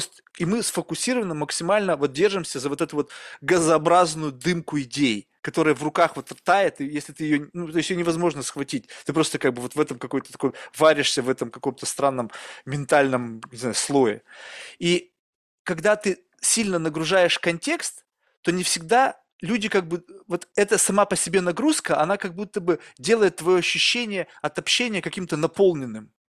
Но на самом деле, в силу того, что есть веса дополнительные, глубина вот межличностного контакта, она как будто бы меньше. Потому что мозг не в состоянии такой объем данных процессить. Но все равно есть какое-то дополнительное, твоя реакция. Ты не можешь выключиться абсолютно, что ты находишься в Пушкинском музее. Тогда она будет с тобой говорить, твоя подружка, о картинах, а ты совершенно не будешь понимать, о чем она с тобой говорит. То есть тебе нужно удерживать это все. И вот в этот самый момент как будто бы глубина незначительная. Почему я вот, допустим, знаю многих людей, ой, мы постоянно общаемся, мы постоянно везде вместе вместе сходим. Сколько с глазу на глаз общения?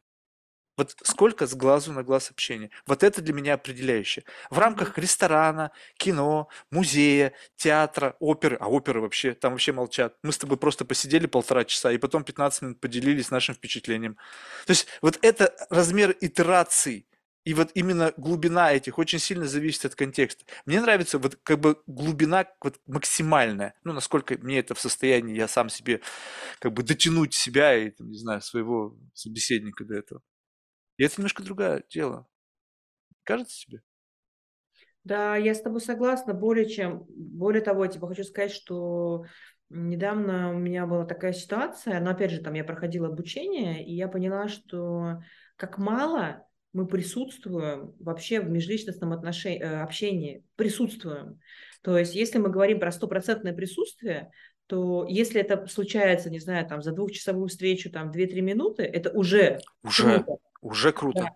я поняла, что э, одна, одно из основных направлений, над которым я сейчас работаю с точки зрения там, своей экспертизы, а это касается и моих личностных как бы, качеств да, и профессиональных, это максимальная глубина вот этого присутствия. То есть когда ты фактически абсолютно, тотально присутствуешь, находясь рядом с человеком, ну, офлайн там, или онлайн уже не имеет значения, не отвлекайся на какие раздражители. Кстати, гвозди – это про то же самое, по сути, да, и я поняла, что это абсолютно, это какой-то, знаешь, как будто у меня в руках, я нашла какой-то золотой ключик, который может открывать, не знаю, там, вскрывать головы, в хорошем смысле слова, открывать сердца, не знаю, там, э, и делать какие-то вообще невероятные вещи. Но я понимаю, что эта практика вот этого присутствия, это, это, ну, вот, ну, это просто длиной в бесконечность, понимаешь? И это очень круто. Вот, поэтому мне очень как бы отзывается то, что ты говоришь, и это действительно... Вот, я не знаю, пусть это будет заморочкой, ты можешь нее не соглашаться. Но попробуй из места гвоздей сделать людей. Это как будто... Каждый день. Это. Нет, именно вот человек как вот этот гвоздь, как некий элемент. То есть вот можно, вот очень много людей, мне кажется, знаешь, парятся, вот в каком смысле, что они считают, что отношения между людьми как бы максимальный комфорт, когда есть какая-то максимальная такая легкость и непринужденность. Ну, потому что ну, вот есть такие люди, которые, знаешь, вот он, он появился, его, он исчез, и осталось некое как бы такое, знаешь, приятное ну, какое-то дуновение ветра, и все. Там нету вообще, то есть как бы он пришел, он приятно, его, он ушел, тоже что-то там осталось после него, но принципиально ничего не изменилось. И такое общение как будто считается сейчас максимально распространенным. Когда мы просто какие-то, знаешь, там, не знаю, флуиды какие-то распространяем, все друг друга как бы, ну, не, не, не сильно мы вообще никого не раздражаем, потому что это как бы некие проявление дурного тона, да, и э, все вот так общаются. Но на самом деле это как бы максимально фальшивая форма взаимоотношений. Потому что там мы как будто... Там нет глубины. Да, но когда ты появляется присутствие, то в этот самый момент ты не, не всегда можешь замаскировать свою реакцию. Но если ты что-то, мы вот с тобой как, как натянутая струна, и вот этот бинь зазвенело, и я почувствовал в тебе, что это, ну, то есть ты как будто бы проявляешься в этот самом моменте, в своей реакции на то или иное как бы преломление жизни, которое может дать мне вот основание о тебе судить. То есть, ага, здесь ее задело. То есть, как бы здесь есть вот она настоящая, я, бинь, бинь, бинь, я постоянно буду это делать, и это будет постоянно тебе отыгрываться. Пока ты не поймешь, что я намеренно на этом играю, либо скажешь, Марк, ты вот на эту штуку сейчас нажимаешь, не нажимай больше. Мне это не нравится, потому что, как бы, ну, понимаешь, это как бы ты нащупал, да, молодец. Но стоп, бренькать. Это не для этого сделано. И вот ты понимаешь, когда с таким человеком начинаешь вот именно так общаться, как бы это немножечко выглядит для широкой аудитории, ну, чувствуешь, элемент какой-то некой грубости такой появляется, да? Но это не грубость, это честность. Когда мы с тобой начинаем как бы вот от этих вот мира кокетства, каких-то там, знаешь, вот этого там какого-то такого э, ванильного способа общения, приближаемся к там, где оголено все.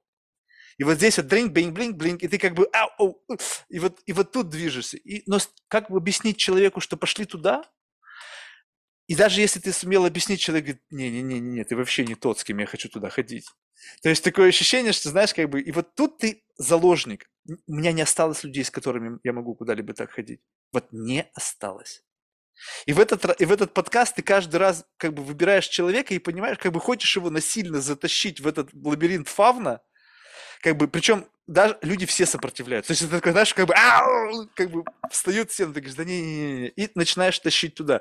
И я заложник этого, этой херни. Как будто я на это подсел. Это важно. Это не важно, это просто прикольно. То есть важность этого обозначается удовольствием от самого процесса. То есть это как некий такой наркотик, когда ты понимаешь, что как бы вот ты вернее, это даже ощущение, что сам человек, когда он перестает сопротивляться, он как бы чувствует вот это вот, что что-то там есть. И, и крайне редко ты замечаешь, что человек как бы вот пролетает через вот этот фильтр защищенности, вот это вот секунда эксайтмента, как бы, вау, но это страшно, и он как бы сразу же отбрасывается назад, и как бы все, статус-кво. Жик! Я как бы прочувствовал тейстов. Прикольно, но нет. Но нет.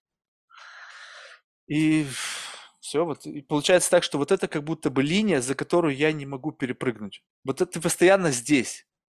Вот на этом рубеже находишься. И дальше, и следующего шага я не могу сделать. Не знаю почему. Время, может, мало?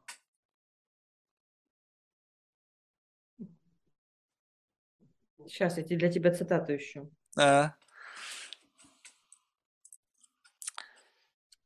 Я ищу для тебя цитату. Цитата интересная вещь, конечно. Опыт, опыт рая – это быть голым и не быть осужденным. М. Да-да-да. У меня немножко по-другому раскрывается. Это, знаешь, когда в бане нету генералов. Мне не знакомо, я в баню один раз была. Не, но у- услышь это, что если мы с тобой в бане, то как будто бы то, что на тебе генеральские погоны, ничего не значит.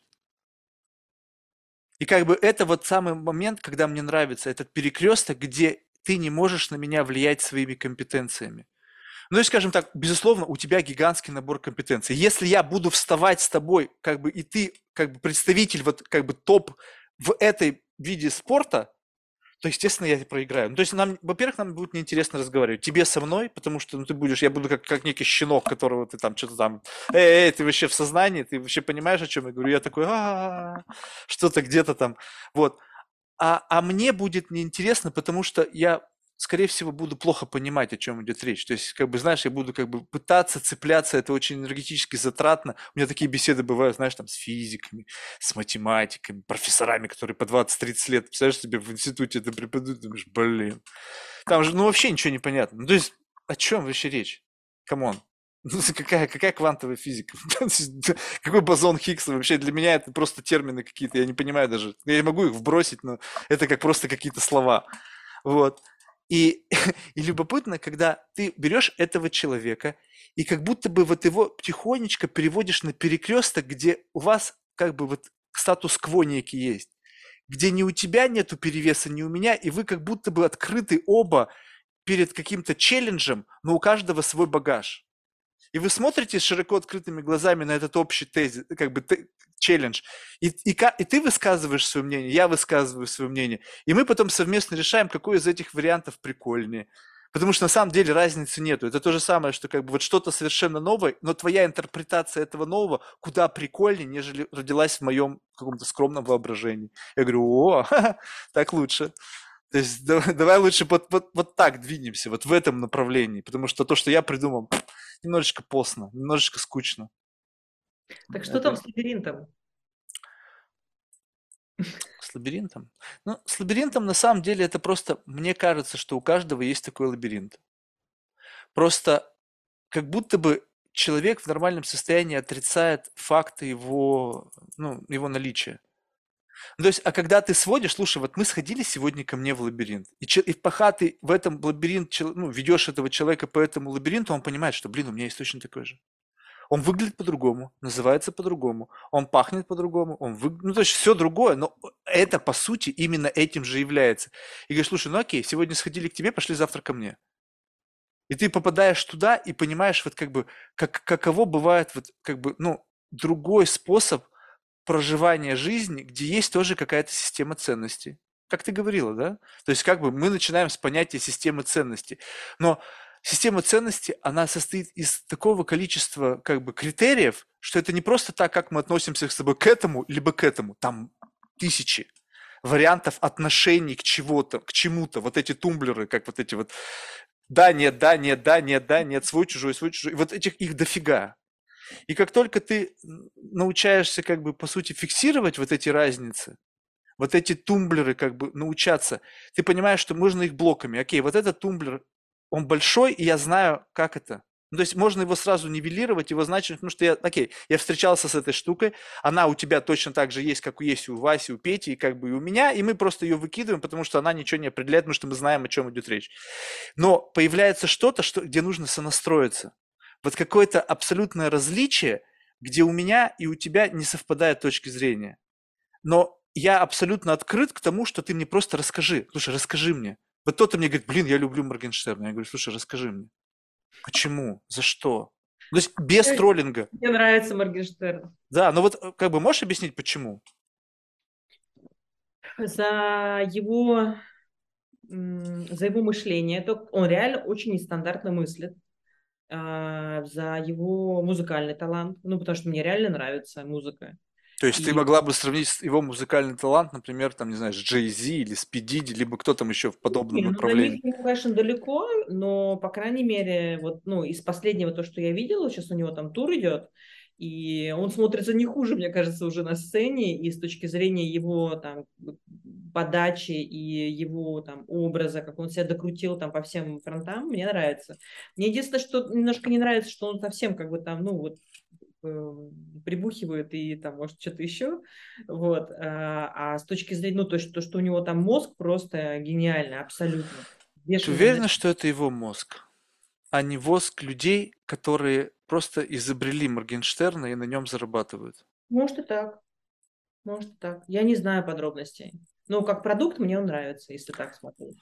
Просто понимаешь, когда ты сталкиваешься с цинизмом вот прямо гигантского масштаба, когда тебе просто... Ты, ты знаешь о каком-то факте, и тебе кажется, что это ты принимаешь это за чистую монету, а потом тебе кто-то говорит, ты знаешь, как, ты вот это видел? Ты говоришь, да.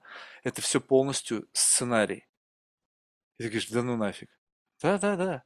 И как бы приводят тебе доводы, и, в общем-то, человек, который об этом говорит, как бы, ну, понимаешь, под запись, и как бы такой, такое заявление в отношении кого-то, кто, в общем-то, ну, за эту ложь может наказать, если она долетит. Конечно, сложно себе представить, что вот этот разговор, он долетит там до кого-то, но представь себе, и у тебя нет оснований не верить, ты понимаешь, блин, если это такая игра, то какая разница, если есть деньги, если есть заинтересованность, то можно сыграть вообще во, во что угодно. Ну, я могу тебе сказать, что там, если мы там, как пример разбираем э, Моргина, то у него его как бы вот эта успешность, она невозможна без очень сильной команды, однозначно, да, то есть он один как бы, ну, нереально. Поэтому я не удивлюсь, если за ним там стоит еще много-много разных э, людей. Точнее, это так и есть наверняка. Вот, и что он, э, ну, как бы реально там продукт э, там целого коллектива, скажем так, да, но и без него это тоже невозможно. Вот, поэтому здесь, э, хотя можно осуждать, хотя иногда я думаю о том, что мне нравится, но я бы не хотела, чтобы моя дочь его слушала. Вот так вот. Ну, как бы тут, тут начинается противоречие, типа, а почему? Ну, вот, типа, лучше не надо, ну, или чуть попозже. Ну, Или, либо ты думаешь, что, ну, окей, я-то как бы в состоянии это вывести, на, на, на- как бы на мой тренированный мозг это ляжет, ну, как бы, я, я не поддамся, как бы, соблазну. Вот этот temptation, который может возникнуть в не, экс- ну, в мозге, в который недостаточно еще experience а, то есть может произойти изменения, которые, ну, не в лучшую сторону. То есть Да. ты к этому оцениваешь как некое просто ну, просто как, как некое кино. Ну окей, чувак во что-то там играет, ну прикольно играет, все. То есть вот этот уровень, когда это не заходит под кожу. Ну да, да, да. Такого точно нет, сто А процентов. есть кому-то заходит, я не прям фанат. Я вот на днях посмотрел два фильма специально. Посмотрел, значит, про Мерлин Монро, новую интерпретацию, и Элвиса, тоже в новой интерпретации. Ух, ты знаешь, Серьезно? так как их показали, не безотносительно кини, как бы кинематографу как таковому, угу. безотносительно к игре актеров, а просто сам факт, какие, какие вот точки преломления они показали, я думаю, блин, ты знаешь, я не знаю. То есть я вряд ли бы хотел так жить. То есть mm-hmm. вот такой свет софитов и вот такая вот какая-то херня, даже которая приносит тебе некие бенефиты, mm-hmm. думаешь, блин, а можно просто деньги? Вот без этого, вот этого, всей вот этой вот истории, которая к этому прилагается, какую-то там любовь невероятная, фанаты, там вот это все, ты думаешь, блин, что-то тут как-то перебор, мне кажется. А люди от этого, именно от этого тащатся. То есть им, важно, им не важны деньги. Ну, понятно, что деньги важны для всех, но я имею в виду, что важна вот эта вот необузданная любовь. Когда тебе вот этот, настолько тебе вот эти внешняя валидация важна, что ты прям вот заложник этого. Угу. Думаешь, офигеть. Ну да, потому что мне кажется, что человек как бы со здоровой полностью психикой, ему это и не требуется на самом деле. Вот, это да. даже стало бы пугающе, если вот так представить, да, там, что ты, там, не знаю, выходишь на улицу, за тобой толпа бежит, что у тебя никакой нет частной жизни, и ты постоянно там под наблюдением, под камерами, не знаю, там под э, да ну нафиг, я бы не Мне хотела. понравилось тут на днях, я Роган подшутил, знаешь, да, этот подкаст, который ведет. Короче, там, э, ну, они просто смотрели в интернете, там какая-то фо- фотка, короче, представляешь себе, чувак, ну, я не знаю, он, скорее всего, он просто троллил. Он, его поймали на том, что он подбежал к Кардашьян и понюхал ее задницу. Ну, представь себе вообще, ну, то есть это какой-то за гранью добра и зла. Ты думаешь, блядь, что за херня? Но сам факт того, что они перевернули это в другую сторону, говорит, ты представь себе, какая у нее жизнь, что она не может выйти на улицу, чтобы никто не понюхал ее зад.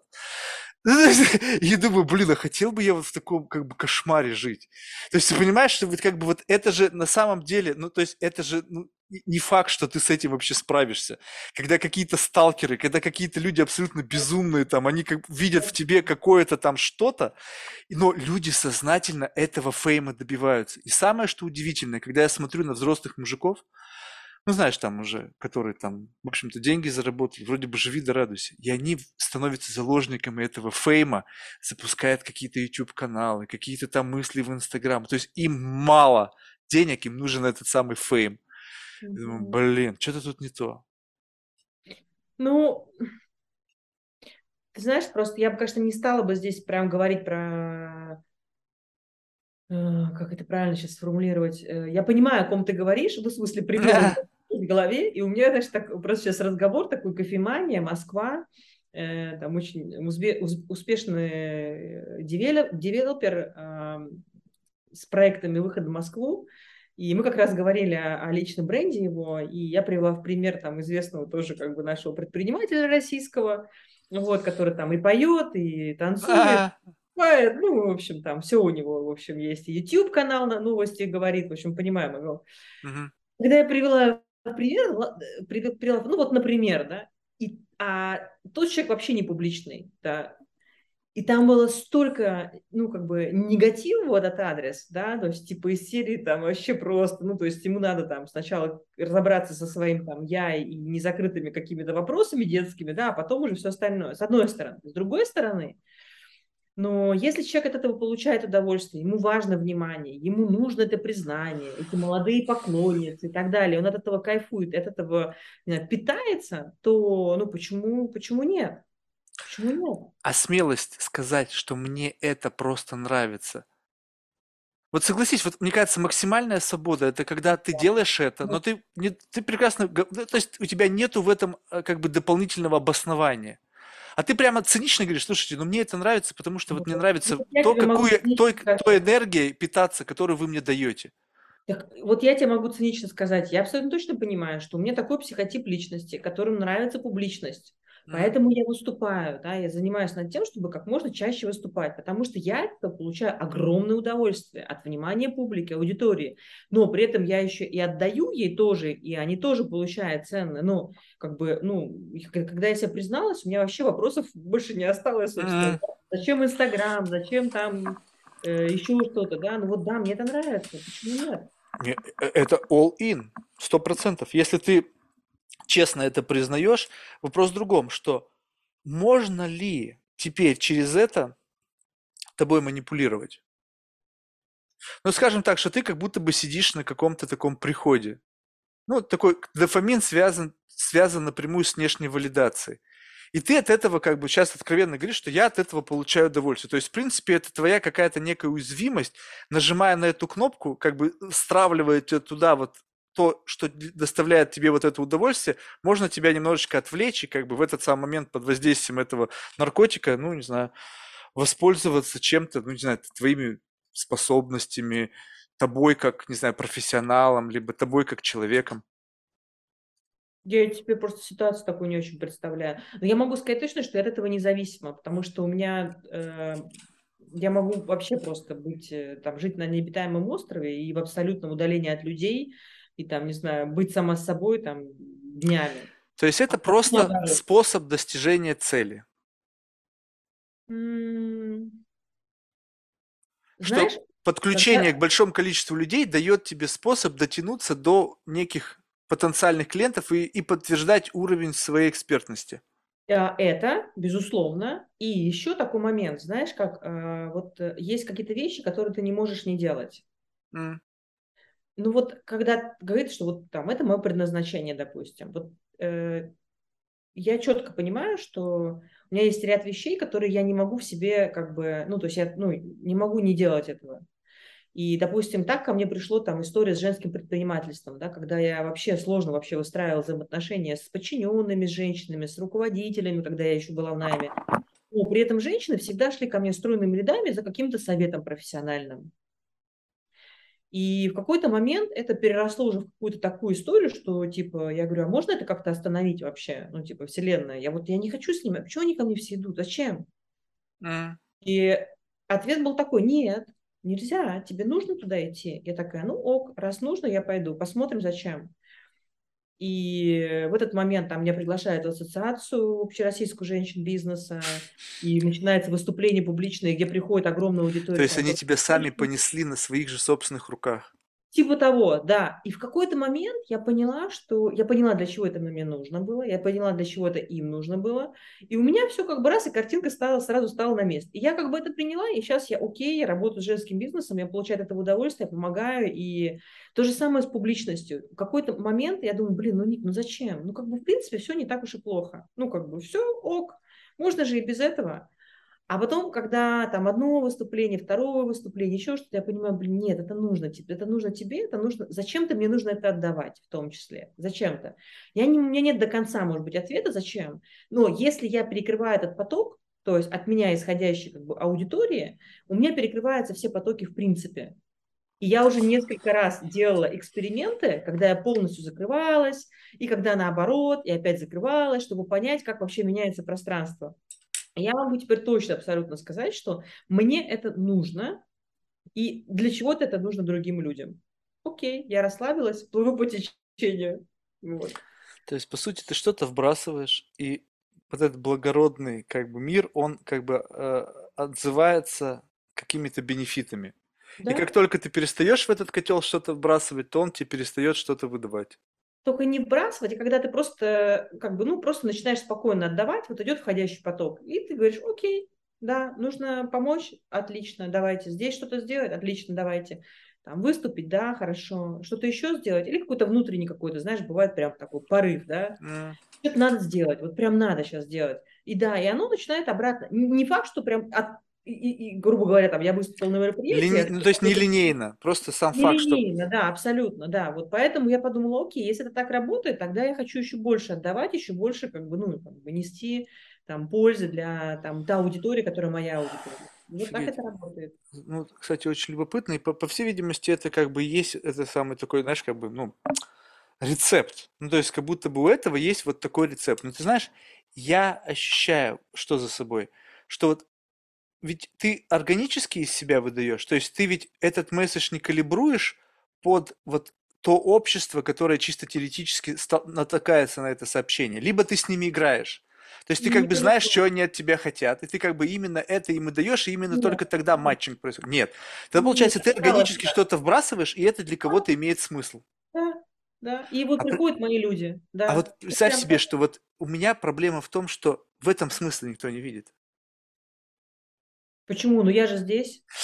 Но тут, понимаешь, это немножко другое. Ты здесь не потому, что а, как бы хоть увидела смысл в том, что я говорю, а ты из первостепенно, как бы, как бы на first place. Ты здесь, потому что ты знаешь, что отдавая что-то, ты в конечном итоге получаешь какой-то бенефит. То есть это укладывается в твою модель мира.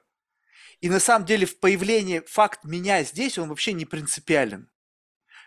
Кто-то другой, кто-то третий. То есть ты здесь не из-за меня, а из-за самой возможности.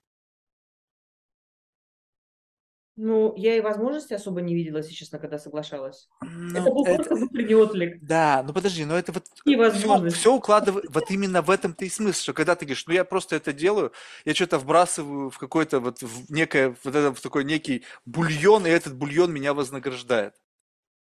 Это все на уровне э, отклика внутреннего. То, что я тебе уже тоже говорила сегодня, то, что вот как вот есть какой-то запрос, у меня есть либо сразу нет, а, либо да, либо... Критерии тогда какие этого? Блин, я не знаю тебе, как это объяснить даже. Понимаешь, что если, если ты оставляешь это на уровне интуиции, просто что-то тебе говорит, да, иди туда или нет, туда не иди. Ну, это точно не, это точно э, у меня нет раздвоения личности, да, это, это даже не интуиция, это когда у тебя уже есть определенный опыт, бэкграунд. Насмотренность определенная насмотренность, определенное огромное количество, там, не знаю, э, там, взаимодействия с тысячами людей, понимаешь, с uh-huh, тысячами. Uh-huh. Просто вот я там с 16 лет, я нахожусь постоянно э, в какой-то там э, бизнес-среде, с 16, да, это очень много, уже, ну, как uh-huh, много uh-huh, лет. Uh-huh, uh-huh. И, например, там приходит месседж, да, там, сообщение в Facebook, ну, вот там, с, там, с твоим примером, пришло сообщение, я прочитала, мне понравилось сообщение, такая, ага, окей, я должна посмотреть, что это, как это проходит реально. Я посмотрела два видео, там, по две минуты, э, мне достаточно было услышать голос, и такая, окей, ну, все, типа, ну, вижу, что, ну, там, типа, ну, мой человек, интересно будет поболтать, все. То есть принятие решения за пять минут. Но я не думаю, так, какая мне будет выгода, или как-то у меня есть одна знакомая, пишет мне, Ник, там, ты там с тем-то общалась, там, он мне тоже предлагает прямой эфир. Ну, сколько тебе клиентов пришло после общения? Я такая, я говорю, я говорю, слушай, говорю, ты знаешь, а, он такой крутой чувак, что я просто потому, что я с ним пообщалась, и, и он мне дал столько интересных идей, что я даже не знаю, как это оценить. Это в клиентах вообще не оценить. Я говорю, нисколько не пришло, но я кайфанула. То есть, понимаешь, есть люди, которые такими категориями. Она, она нам написала, вообще мое время гораздо ценнее, поэтому я исключительно Очень. все считаю в KPIs. Ой-ой-ой. Я такая, ёпарас, это интересно. Вот мне вот такие люди с KPI, как бы, которые а, а как, как ты, будто а как бы... ты оцениваешь, у тебя, да. у, тебя, у тебя у мужа тоже KPI, сколько раз за ночь, как бы, выполняет ли он годовой KPI или месячный, или нет? Ну, как бы, сорян. Но есть люди, которые так живут, понимаешь? Я говорю, ты, ты как бы там вообще просто чувак там бизнес создал охеренный, он, он мыслит вообще не... Ты хотя бы подумай, как вообще, как он, ну, в общем, это отдельная история. Вот это про это. Ты знаешь, вот это же действительно проблема. То есть мне, с одной стороны, подмывает с такими людьми поговорить. Ну, потому что, как бы, вроде бы, как бы, там что-то, знаешь, какие-то там... Как будто бы они, это другой некий, как бы, boys-girls club, где есть определенная как бы э, такая как бы линия, да, отсечки, допустим, там миллион подписчиков в Инстаграм. И это как будто бы какой-то такой, знаешь, визитная карточка, что люди с миллионом подписчиков в Инстаграм ходят в гости только с людям с миллионом подписчиков в Инстаграм. То есть как будто бы это, знаешь, такой некий, как бы, как это сказать, некий такой внутренний этикет, что вот, вот ну, может быть, там есть какой-то подвижка вверх-вниз, но она незначительная.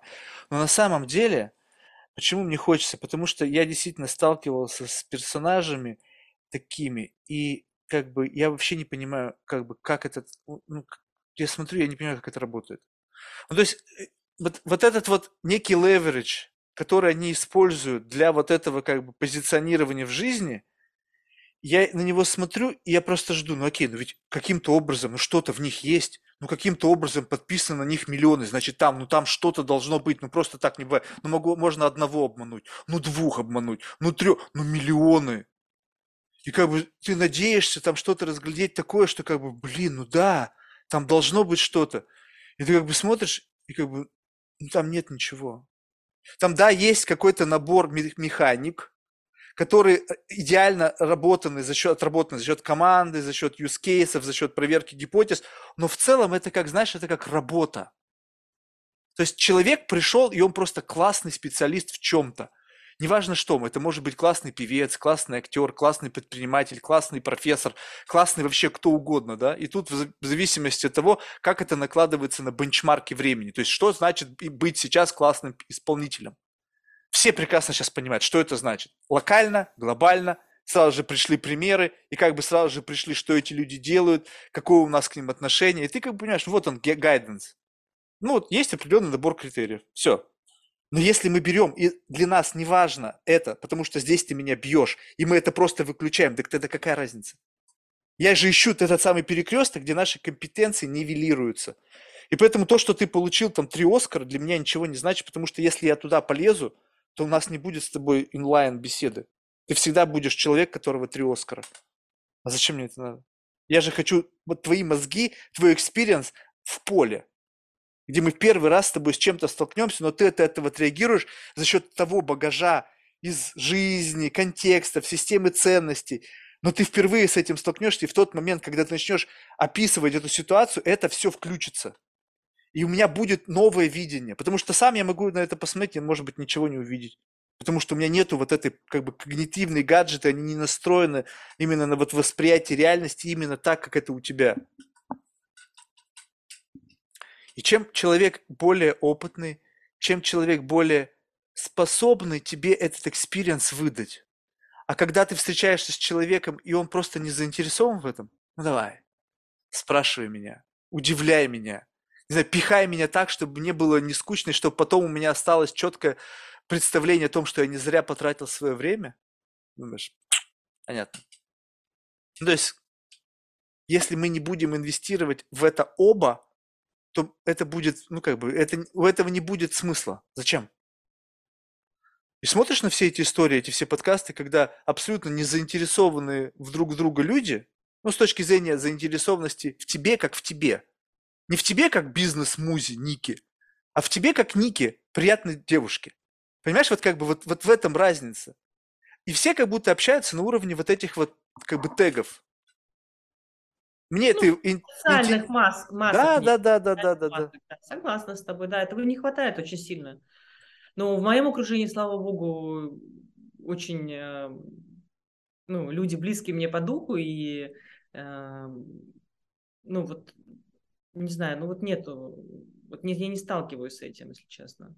И если я чувствую, что, например, там, меня хотят там поюзать как бизнес-музу, я это сразу чувствую, я прям мгновенно прям, и муза исчезла. А, то есть ты показываешь ну, зубы, либо как? Либо ты просто очень аккуратно я уходишь из этого? Я сразу превращаюсь в блондинку. А, Слушай, вот тут мне любопытно. Вот э, как бы, ну согласись, я как будто бы слеп. Ну, потому что ты разговариваешь со мной из, из женского сер... из тела. И как будто бы там есть определенная магия, которая, ну, мы можем смотреть на одно и то же, но в силу того, что у тебя есть вот этот вот, как бы, ну, другой гендер, у тебя есть как бы некая суперпауэр по отношению к моему. Ну, что у меня его нету. То есть я через это не могу воздействовать. Ты можешь. И вот когда ты видишь, и как будто бы в тот момент, если у тебя такое ровное общение, где это не только перевес одного гендера, а как бы ты вот просто общаешься, и тебя воспринимают просто безотносительно к твоему гендеру. Все тебя вот, мужчины, они не видят вот этой разницы, что тебя можно юзнуть только потому, что ты другого пола. Ну, что, ну, не работает так. То есть, как бы, ну, нет, это, здесь ты так по мне не проедешься. Но вот у тебя-то все равно остается вот это ощущение, когда ты на что-то смотришь, и мужчины с тобой делятся, и ты понимаешь, блин, вот у вас заморочка. Вот у меня такого нету. А вот это чисто мужская заморочка, которую ты можешь описать, и как бы она каждый раз ну, в, тем, в том или ином персонаже и прослеживается. Можешь что-то такое выхватить, такое как бы, ну вот прямо очевидное? М-м. Нет? Знаешь, вот сейчас реально прям, я прям искренне хочу найти какой-то такой пример, и вообще нет. М. То есть, в принципе, ну, допустим, тот, тот же даже факт, что есть категория мужчин, которые занимаются вот этой вот женской сексуальной объективацией. Ну, то есть, как бы, как будто бы в какой-то момент времени ты все равно безотносительно, как бы, пока ты не доказала обратное, тебя воспринимают просто как некий объект. Их вожделение, не знаю, там, ну, каких-то там сумасшедших фантазий и так далее. И докуда ты не показала обратное, что как бы, чувак, прикольно, но нет. Ну, то есть, как бы, э, как бы вот выключи даже вообще, в принципе, вообще этот mindset, потому что ну, он вообще, ну, то есть не работает здесь. Причем без обид на это, а просто к пониманию мужской природы. Блин, come on, ну, то есть, ну, понятно, Я что вы все обезьяны. есть, понимаю, я к этому отношусь спокойно, даже с улыбкой, и, и я к этому привыкла. Более того, мне очень нравится, когда э, там какой-то незнакомой компании, там, например, там мне может клиент представить, типа, а это Ника, там, мой бизнес-консультант, ну, и какой-нибудь там партнер мужчине представляет, и он такой, такое лицо, знаешь, типа, бизнес-консультант. Да кто? А я такая, я говорю, бизнес-муза я, бизнес-муза. Они, а, ну ладно. А потом там проходит какой-то период времени, там, не знаю, там чай, кофе, да, какая-то беседа в ресторане, возможно, там бизнес-ланч. Вот, и я вижу, как у человека меняется лицо, и с каким лицом он потом уже расстается, как бы, да, типа, о, она еще и говорит этим умеет говорить еще. Слушай, ну вот это, а это, а это не обидно? Ну вот когда, то есть, я уже, слушай, ну а чего, как бы, ну, ну а что обидно? Нет, ну есть мужская природа, я могу прекрасно понять. Когда, как бы, человек видит, там, не знаю, блондинку, метр восемьдесят ростом, понимаешь, там, со спортивной, там, фигурой, ярко одетую. Ну, было бы странно, если бы он не реагировал, как бы, да, как-то по-другому вначале. да, но Поэтому э, я как будто бы у этого тоже есть градиент. Вот согласись, вот просто вот у меня была беседа с одним парнем, предпринимателем, и мы как-то вот ушли вот в эту тему, как бы, знаешь, какой-то некой там полигамии и так далее. И как-то он все сводил всегда к некому сексуальному подтексту. А я так себя потом в какой-то момент поймал, мы всю разговор, и был как будто бы некий сексуальный подтекст. Вот, я подумал, блин, не, не всегда. Мне иногда просто нравится ощущать контакт с симпатичной девушкой, и просто сам факт вот этой магии, некой магии красоты, она как будто как, как удобряет, ну не знаю, как по-другому сказать, блин, как-то выглядит пошло, но как будто бы сам факт коммуникации от этого становится слаще. Без вот этих вот заморочек, связанных там с каким-то сексуальным подтекстом. Да, да. Ну, я умею, смотри, а, давай так, женщина включает это состояние в мужчине, да. Мгм. Я очень могу, э, очень четко, я долго этому училась, своим состоянием управлять. Мгм. То есть я могу прийти в абсолютно, э, то есть я в каждую встречу, в каждую коммуникацию, в зависимости от ее контекста, я вхожу с разным состоянием. Мгм. И я четко понимаю, к- как бы, что это за состоя- за состояние, как оно влияет на моего клиента. Поэтому, если мы говорим, что я как бы там в работе с мужчинами, то всякое там подтекст, он, он выключен, и он не включается с начала встречи и до конца. То есть это исключено. Но это мое состояние, я им управляю. И на любые там внешние триггеры или там какие-то там э, э, там, не знаю, возможно, попытки, оно, оно блокируется, ну, мягко, скажем так, оно блокируется. И поэтому у меня нет никаких сложностей взаимодействия с, э, в работе с мужчинами. Более того, у меня все клиенты э, женаты, э, у них прекрасные жены, с которыми я прекрасно общаюсь и со многими работаю. И они мне еще э, рекомендуют, они рекомендуют меня своим женам. То есть они не видят в тебе угрозу? И я считаю, что это высшая степень доверия, когда я реально могу консультировать и его, и его, соответственно, супругу. И там А, нет никакой ревности и ничего, потому что женщина видит, как я себя веду, и понимает, что понимает мои ценности. но как И будто что, бы это такие ментальные свингеры. ну, Но согласись, но как будто бы получается так, что есть какой-то уровень принятия, и девушка, как, ну, как жена твоего клиента, она понимает, что муж в общении с тобой испытывает, ну, нормальное, здоровое удовлетворение от общения, которое помогает решать ему проблемы, и каким-то образом она осознает, что она ему этого не может дать. Потому что если бы она ему давала, зачем бы ему было общаться с тобой? Ну, с точки зрения бизнеса, может быть, нет. Ну, с точки зрения бизнеса, какая разница? Какая разница, какую проблему ты решаешь? Она, значит, она, я не в состоянии ему помочь в бизнесе. С точки зрения э, женской энергии, то, возможно, я допускаю это, и здесь не буду даже спорить, что, возможно, есть как, как какого-то уровня или качества энергии у меня, которые не хватает. Да, возможно. Но э, это никаким образом не разрушает меня, это не разрушает э, их, и поэтому я не вижу в этом ничего такого прям типа из серии там. Ну, то есть мужчины, с которыми ты в основном работаешь, это люди, которые знают, как общаться с женщинами. Вот айтишники есть? Нет. Ну, это было бы любопытно. Я просто, мне кажется, там вообще очень сильный перекос. То есть ты чувствуешь, что они стали новой альфой? Ну, ну нет.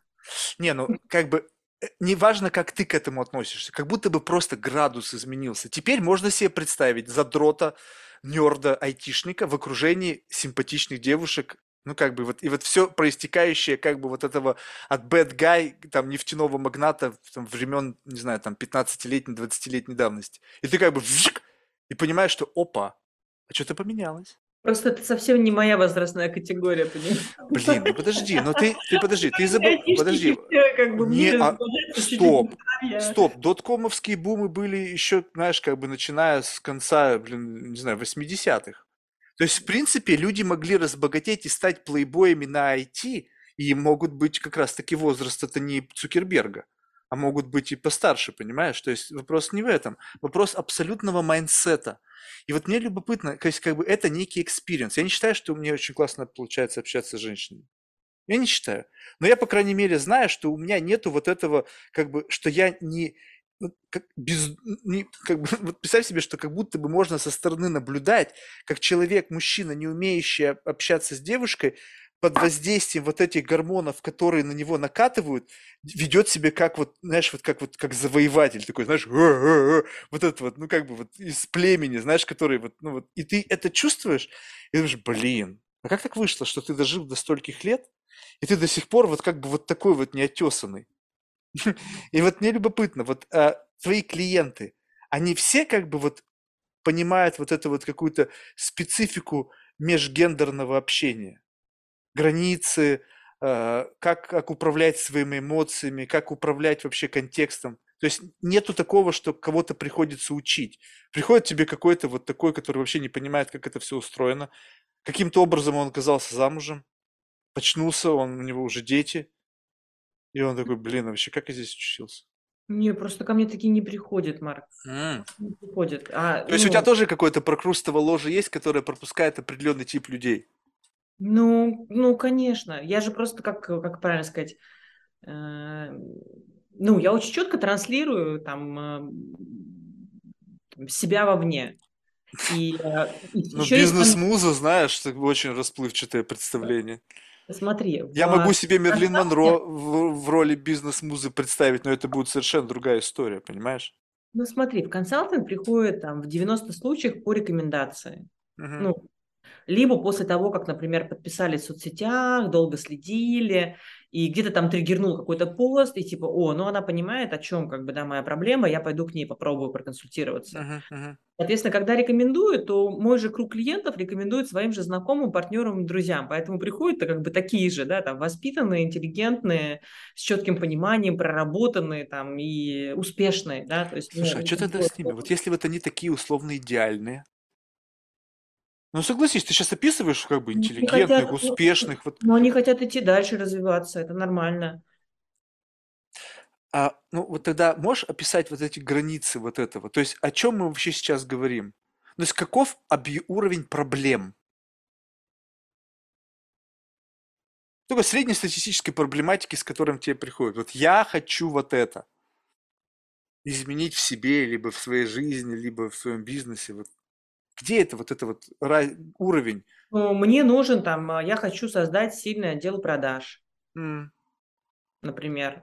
Или, допустим, у девушек сейчас там, ну, а самое частое это то, что она топ-менеджер в крупной компании, достигла уже всего, карьера уже все уже не интересует, и всю жизнь мечтала, например, танцевать и хочет создать свою школу танцев. Вот я хочу создать свою школу танцев с нуля. Mm. С чего мне начать? Ну, то есть это прям бизнес с нуля фактически. Или, допустим, я хочу э, там, правильно, так как у меня же диджитальное агентство с уклоном в SMM, эм эм, там, я хочу свой личный бренд прокачать через SMM, эм но так, чтобы не выглядеть как тот, который там поет, стихи пишет и скачет там непонятно зачем, чтобы выглядеть достойно. То есть как мне себя спозиционировать там через соцсети, чтобы э, транслировать свои ценности, чтобы мне через них в том числе привлекать там инвесторов и как бы, ну, достойно выглядеть. Слушай, ну а тогда вот, вот получается, я сейчас не помню, то есть мы сейчас берем, опять же, если ты при, привела в качестве примера социальные медиа, то я не могу не зацепиться, да, допустим, за количество подписчиков. У тебя что-то там, я посмотрел, порядка 50 тысяч. Так? Ну, около того, да. Плюс-минус гуляет цифра, да. Вот. Но как будто бы качество этой аудитории, оно отличается. Ну, то есть, скажем так, сейчас возьмем Моргенштерна, у него там, не знаю, там 15, 20, сколько там миллионов, но вопрос, кто в среднем по больнице эти люди? Ну, то есть, хер его знает, да? Ну, то есть Нет, непонятно. Я понимаю, кто это. На самом деле, большая часть аудитории а, это те, которые, а, скажем так, вдохновляются. Которые поддаются некому такому дермицу, легко заходящему и дающему некий какой-то, не знаю, какой-то там, ну, такой какой-то очень примитивный драйв. Ну, это так. Я бы хотела, как она, но я не такая. А что делать, я не знаю, а к ней пойти очень дорого учиться. Mm. Вот это примерно так. Но э, почему нет? Нет, просто смотри, вот получается так, что как будто бы если это некий как бы демонстрация чего-то. Теперь представь себе, что мы берем, сейчас делаем ментальный эксперимент, и у тебя завтра, допустим, уже миллион. Так? Угу. То есть вот что это изменит? Ничего.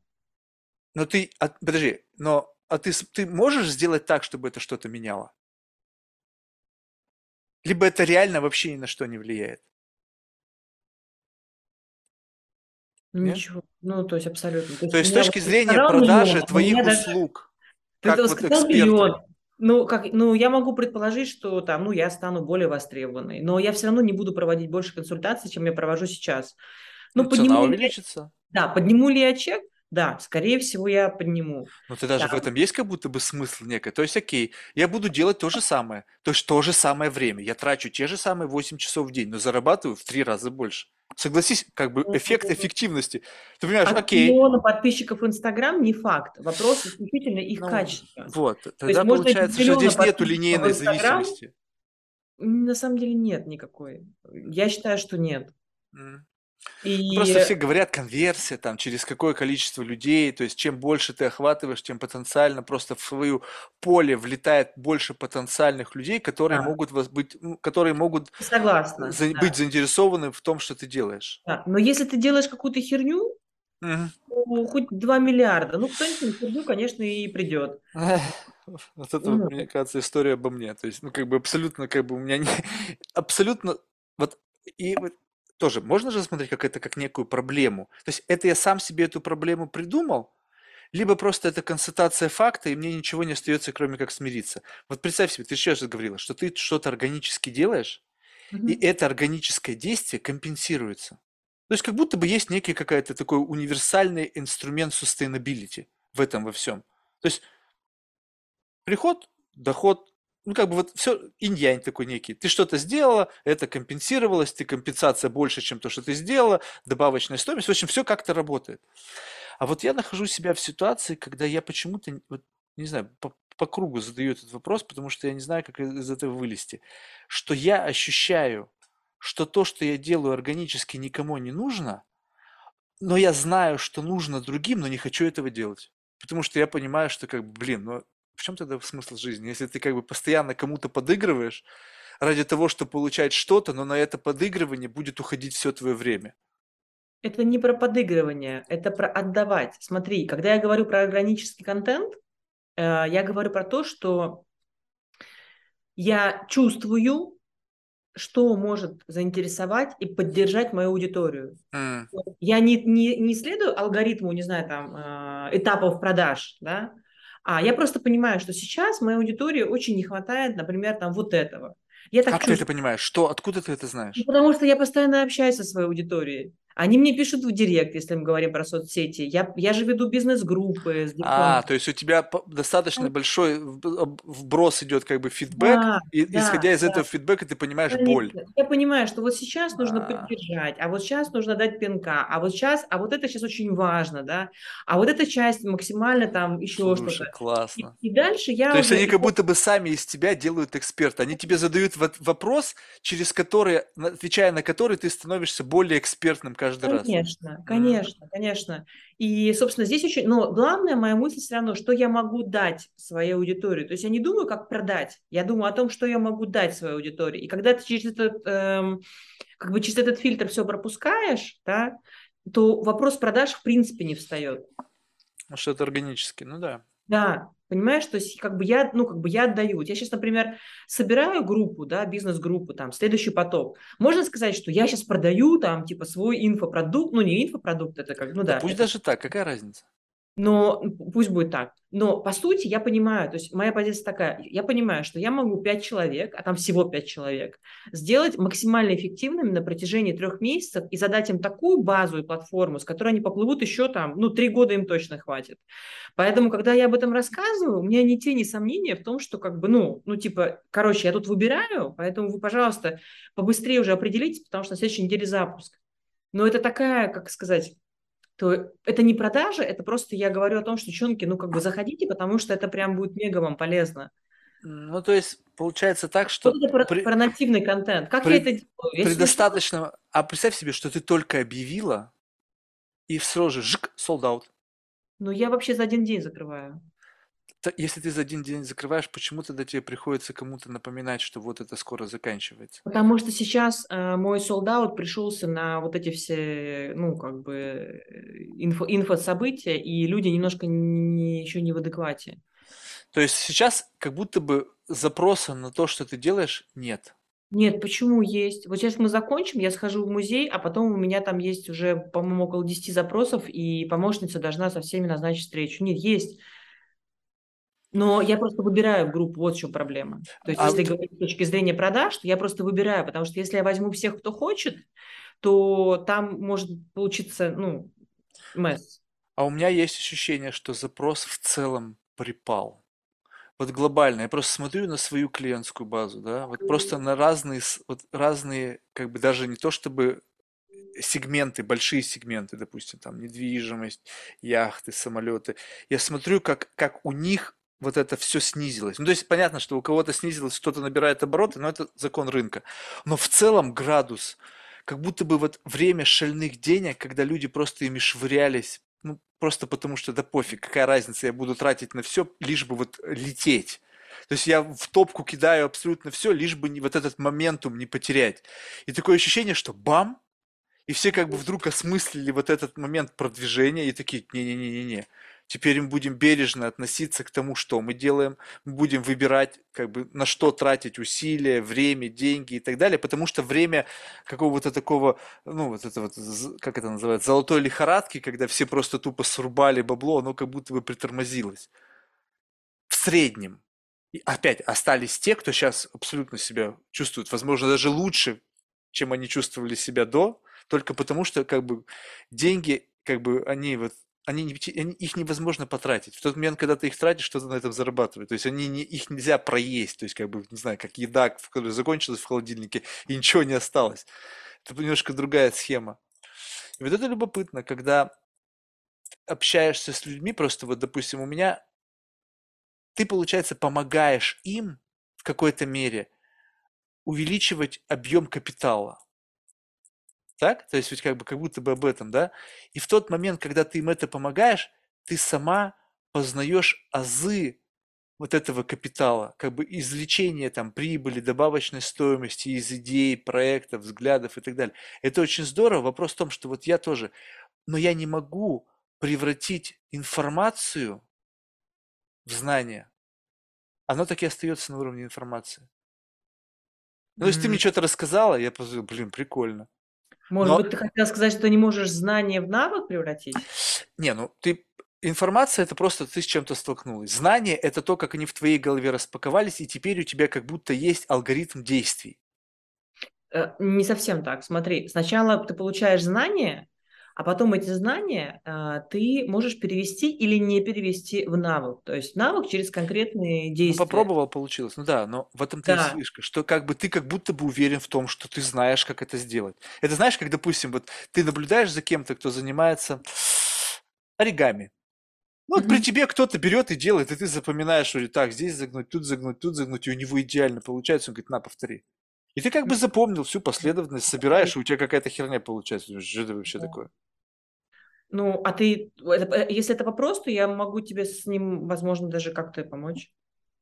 Ну Так что, получается, что ты, окей, говоришь, не останавливайся, продолжай делать дальше, и в какой-то момент, в 20-й, сотый раз, когда ты будешь это складывать, у тебя получится так же классно, как и у него? Да? Вот любопытно. Вот теперь представь себе, что как бы то, как он сложил, это некий бенчмарк. То есть вот то, как предполагается, что мы должны действовать в жизни, это как некие такие гайденсы с четко прописанными инструкциями успеха. Но если Делай, я очень захочу делать как он, оригами, то я в итоге сделаю как он. Вопрос, это нужно мне, чтобы делать как он? Может быть, я изобрету свой способ делания оригами и да, сделаю еще, еще интереснее, возможно. Да, но Но почему-то у него это оригами сотканное, там, созданное продается, а вот твое оригами в твоем исполнении нет. А, так в этом, так продавать надо.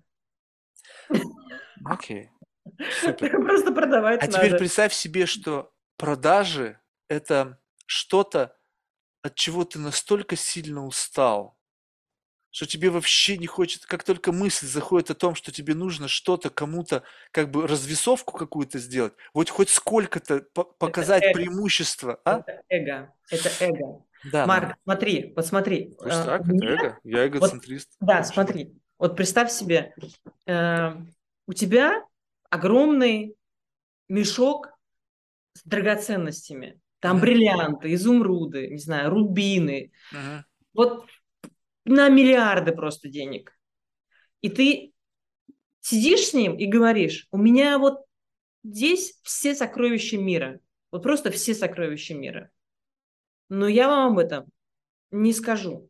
Потому что я просто заебался этот мешок тащить. Не скажу я вам об этом. Вы должны сами как-то догадаться, прийти и забрать. Вот так я Слушай, это не, ну, слышу. да, понимаешь? не-не-не, у меня есть, не- э, я если это так, то это бред. Нет, я делаю, то есть я, я как бы машу, то есть очень важно, представь себе, что у меня есть этот рюкзак, условно, мешок, в нем действительно есть то, о чем я говорю, но когда я об этом говорю, и даже если это показываю, то люди не верят. Это как анекдот. Вот моя жизнь это анекдот. Приходит мужик в зоопарк, его подводят к клетке с, э, с этим, с верблюдом, он стоит, смотрит на него полчаса, а потом говорит, нет, такого животного не существует. Но вопрос, почему они тебе не верят? Фиг его знает. Не умею. Не умею, не вызывая доверия. Не умею достаточно... Причем я как бы уже даже не объясняю. Я говорю, слушай, ну не хочешь со мной разговаривать, вот возьми человека, который этим пользовался, вот поговори с ним, если ты... Я не знаю, что с тобой сделать. То есть как тебе донести? Ну поговори с ним. И они... Самая как бы квинтэссенция этого абсурда было однажды, когда один человек, поговорив, потом я ночью пропал, я его опять выковыриваю, говорю, слушай, ну как, ну ты же пообщался, мне же сообщили. Он говорит, «Ну, как я могу знать, что ты с ним не договорился? Я говорю, все понятно. Ну, то есть, понимаешь, и как бы ты устаешь доказывать всем, что как бы верблюд существует. Ты же думаешь, блядь, ведь он же есть. Ты просто как бы, это твой выбор, ты можешь, ты не хочешь его брать. И как бы, ладно бы я продавал что-то, где нужно еще доказать. Когда что-то в мешке есть, но, допустим, это не бриллианты, где все знают, что у них есть определенная ценность. В, в моем мешке есть NFT. Вот это любопытнее, да? Когда вроде бы как бы NFT, но вот кто-то понимает их ценность, а кто-то нет. И ты пытаешься кому-то, кто не понимает ценность, продать ценность того, что в твоем мешке. В моем мешке 100% понятно всем. И никто в это не верит. Есть, вот у меня, слава богу, что есть какие-то набор потенциальных, как бы клиентов долгих, которые там 7, 5, ну, очень долго со мной работают, просто они переоформляют договор каждый Новый год. Просто жик, продолжить, продолжить. То есть даже не возникает сомнений. И я вот не могу понять, как получилось так, что есть кто-то, кто настолько как бы это ну, видит и этим пользуется годами, и вообще у него тени сомнения нету, и действительно что-то выхватывает, и есть кто-то, кто абсолютно это не видит из одной и той же индустрии, одного Задай и того вопрос. же веса. Задай вопрос клиентам текущим, что для них ценного в работе с тобой. Слишком крутые, чтобы отвечать на такие вопросы. Они тебе скажут, как бы, ну, то есть, Почему? А ты пробовал? Ну, ты Я- сразу даешь бы Не-не-не, я пробовал, я пробовал, понимаешь, я пробовал, и как бы, но ответ этот, понимаешь, он, как бы, как тебе сказать, ну, то есть, это настолько, как бы, далеко, что когда-то, когда это абсолютно попробовать для них ничего не стоило, они попробовали и в этом убедились. Но время изменилось. Это было 15 лет назад, когда я начал. Цены изменились. Теперь попробовать стоит значительно денег. Просто попробовать. Когда они пробовали, риска попробовать, ну, то есть, как бы там стоило очень дешево, потому что это чего-то приходилось начинать. И как бы они попробовали, но для них это, ну, ну какие-то peanuts, ну, то есть вообще ничего не стоило. Но когда они ощутили это, и там можно было уже повышать цены постепенно, потому что как бы, ну, они знали стоимость этого для них. Но когда сейчас они что-то стоит попробовать, и это стоит денег, там нет никаких трайлов, там никаких бонусов попробовать, это не работает. Я на эту штуку, ну, как бы со мной уже это не работает. Есть молодые компании, которые дают там 7, 7 day trial, там 30 day trial. Не-не-не-не-не. Это работает 100% Я сразу. уверена, что у тебя в, в том бизнесе, которым ты занимаешься, тот продукт, который ты продаешь, есть способы достучаться до аудитории. Просто это нужно Есть. разобрать.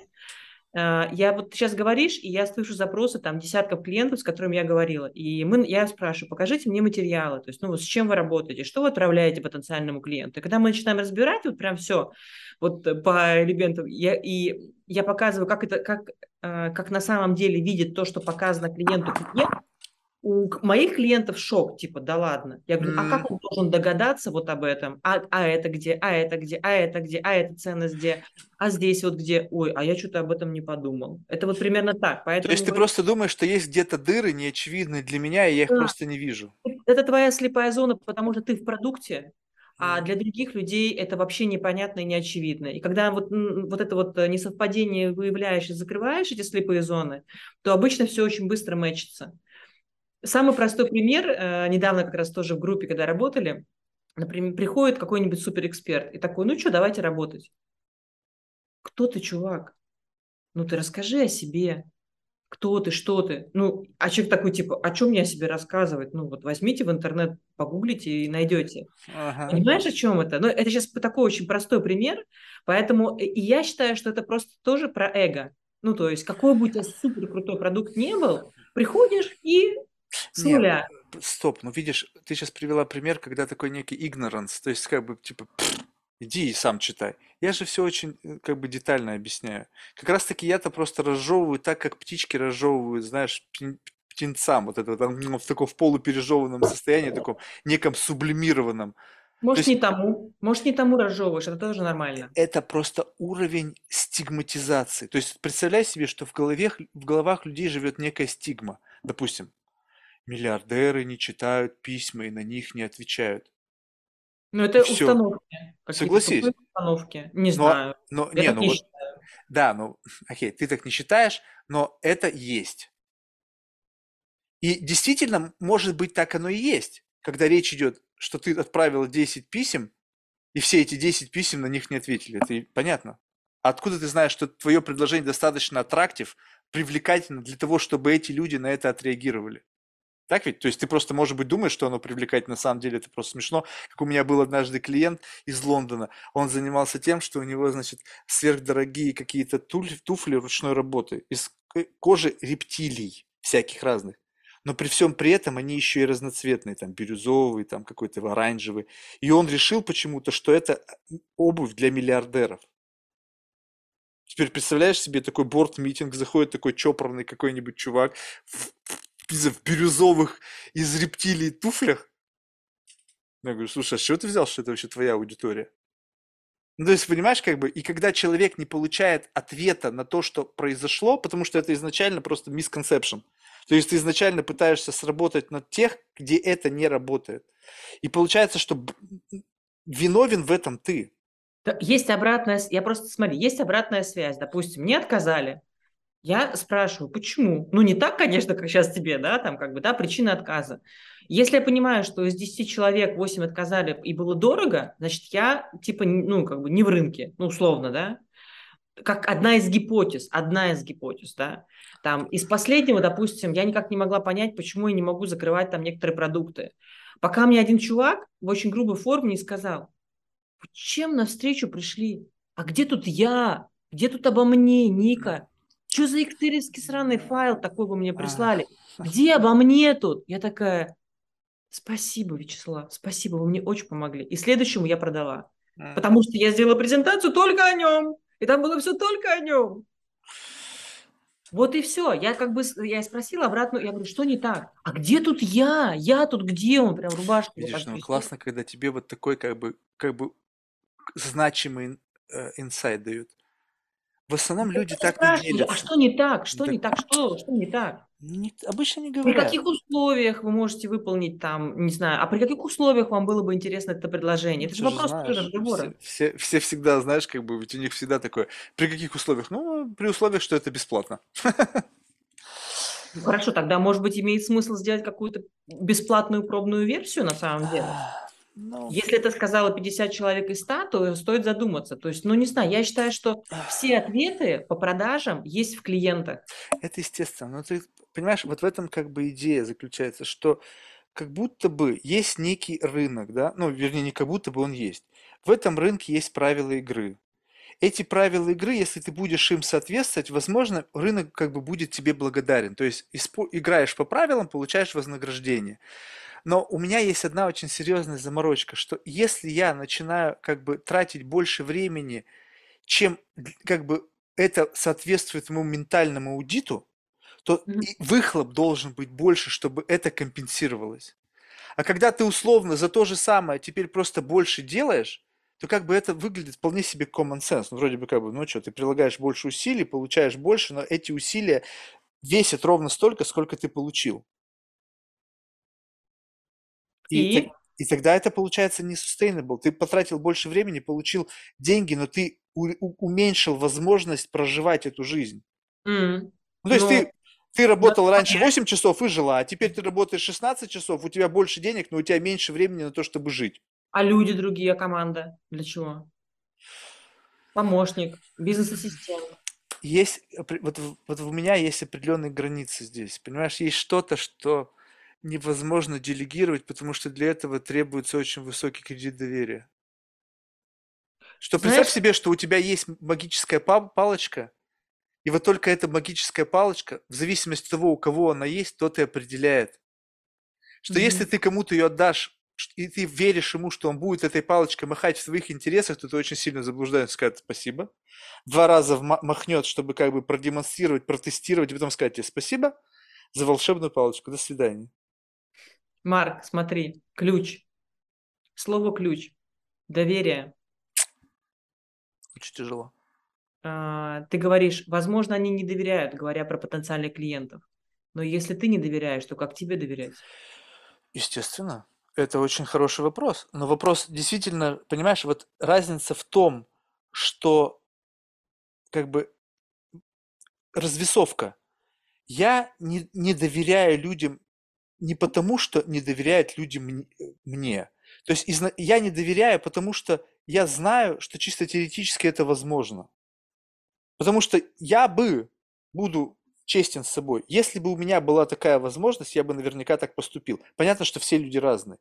Но когда мы говорим о чем-то, что ты как бы, твое сомнение говорит только о том, что я лжец, ну, то есть, как бы получается, что твой аргумент в недоверии ко мне говорит о том, что я просто мошенник, который пытаюсь у тебя выудить деньги.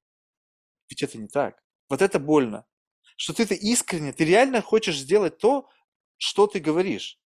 Вот. Ну, мы, э, мы, ты пойми просто, а, вот смотри, какой э, тебе приведу еще пример.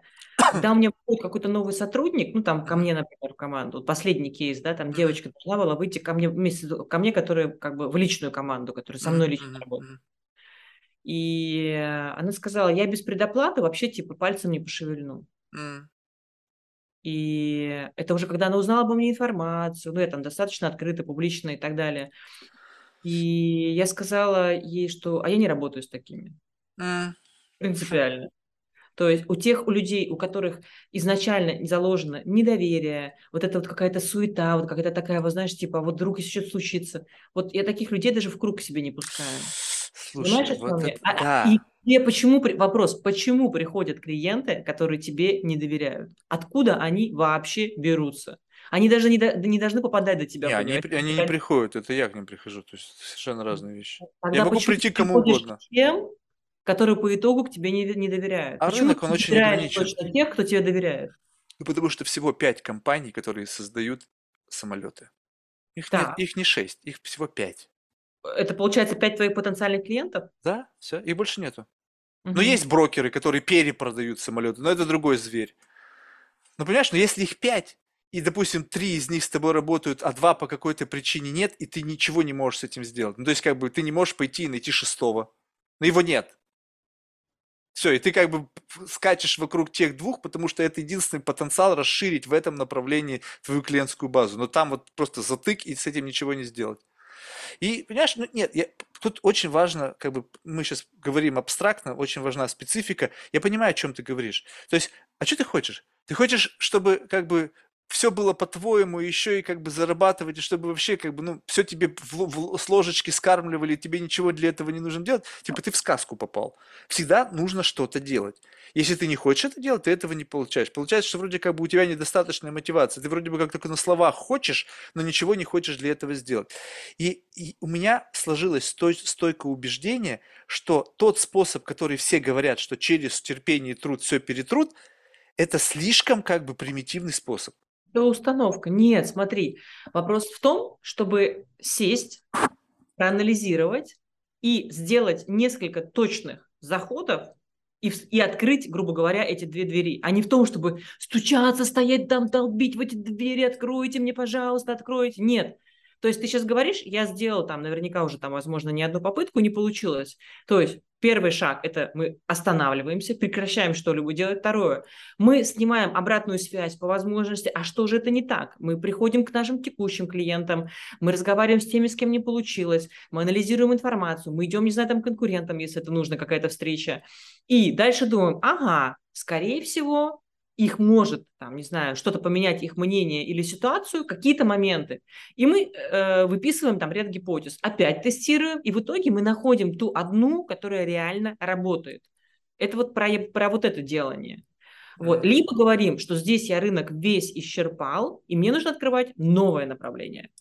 Это уже другая история. новая. Да, вот, вот это и пришло как бы к некому завершению моего поиска. Думаю, ну окей, ну если понятно, что там может быть есть и там, где я считаю, что уже все несовершенства отполированы, наверняка найдется кто-то более опытный, может быть, с трезвым взглядом, который найдет некое несовершенство, которое можно дополировать.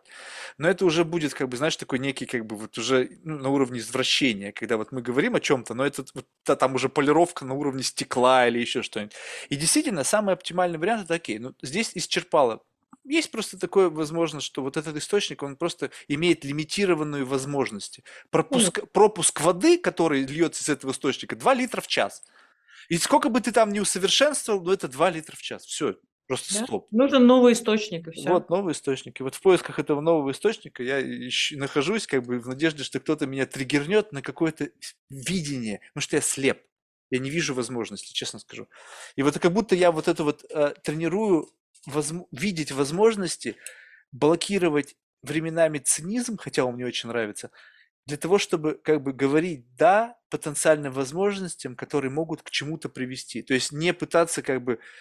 Они так редкие, возможности, а я еще и как бы выпендриваюсь. понимаешь? А, нет, это нет, это не это. То есть как бы больше говорить «да», и как бы через опять большое количество вариантов гипотез ты к чему-то придешь.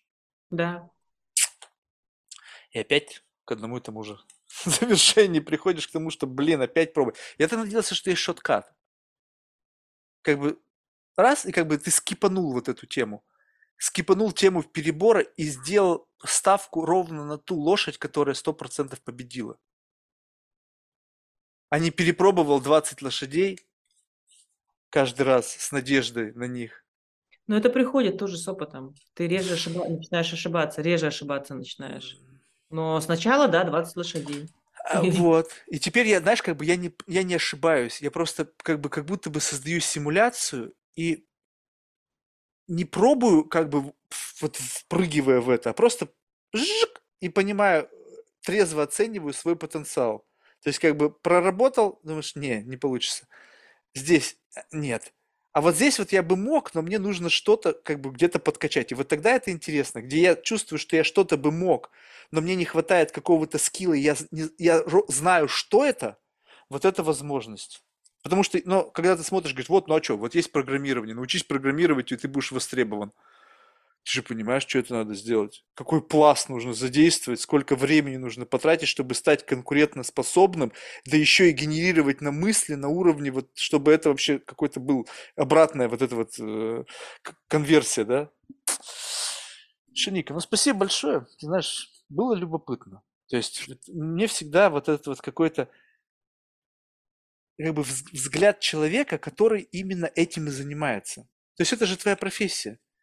Увидеть у человека какой-то затык, Да. и как бы его взять и прочистить. Ну, то есть, как бы, либо объяснить, что там затыка нет, либо изменить отношение к этому. И это очень любопытно. Спасибо тебе. Спасибо тебе за встречу. А, слушай, чуть не забыл. В завершение мы всех наших гостей просим рекомендовать кого-нибудь в качестве потенциального гостя. Из числа людей, которых ты считаешь интересными. Ты- а меня рекомендовал кто-то? Я не знаю. Интересно. Ух, а, я бы порекомендовала а, Ташу Рублеву. Она а, магистр дизайна одежды, занимается деловым э, стилем для мужчин и одевает, э, э, одевает э, наших политиков э, в лучшие деловые костюмы. Вот. Могу скинуть ее контакты. Супер. Спасибо. Что ж, еще раз успехов. Пока. Пока.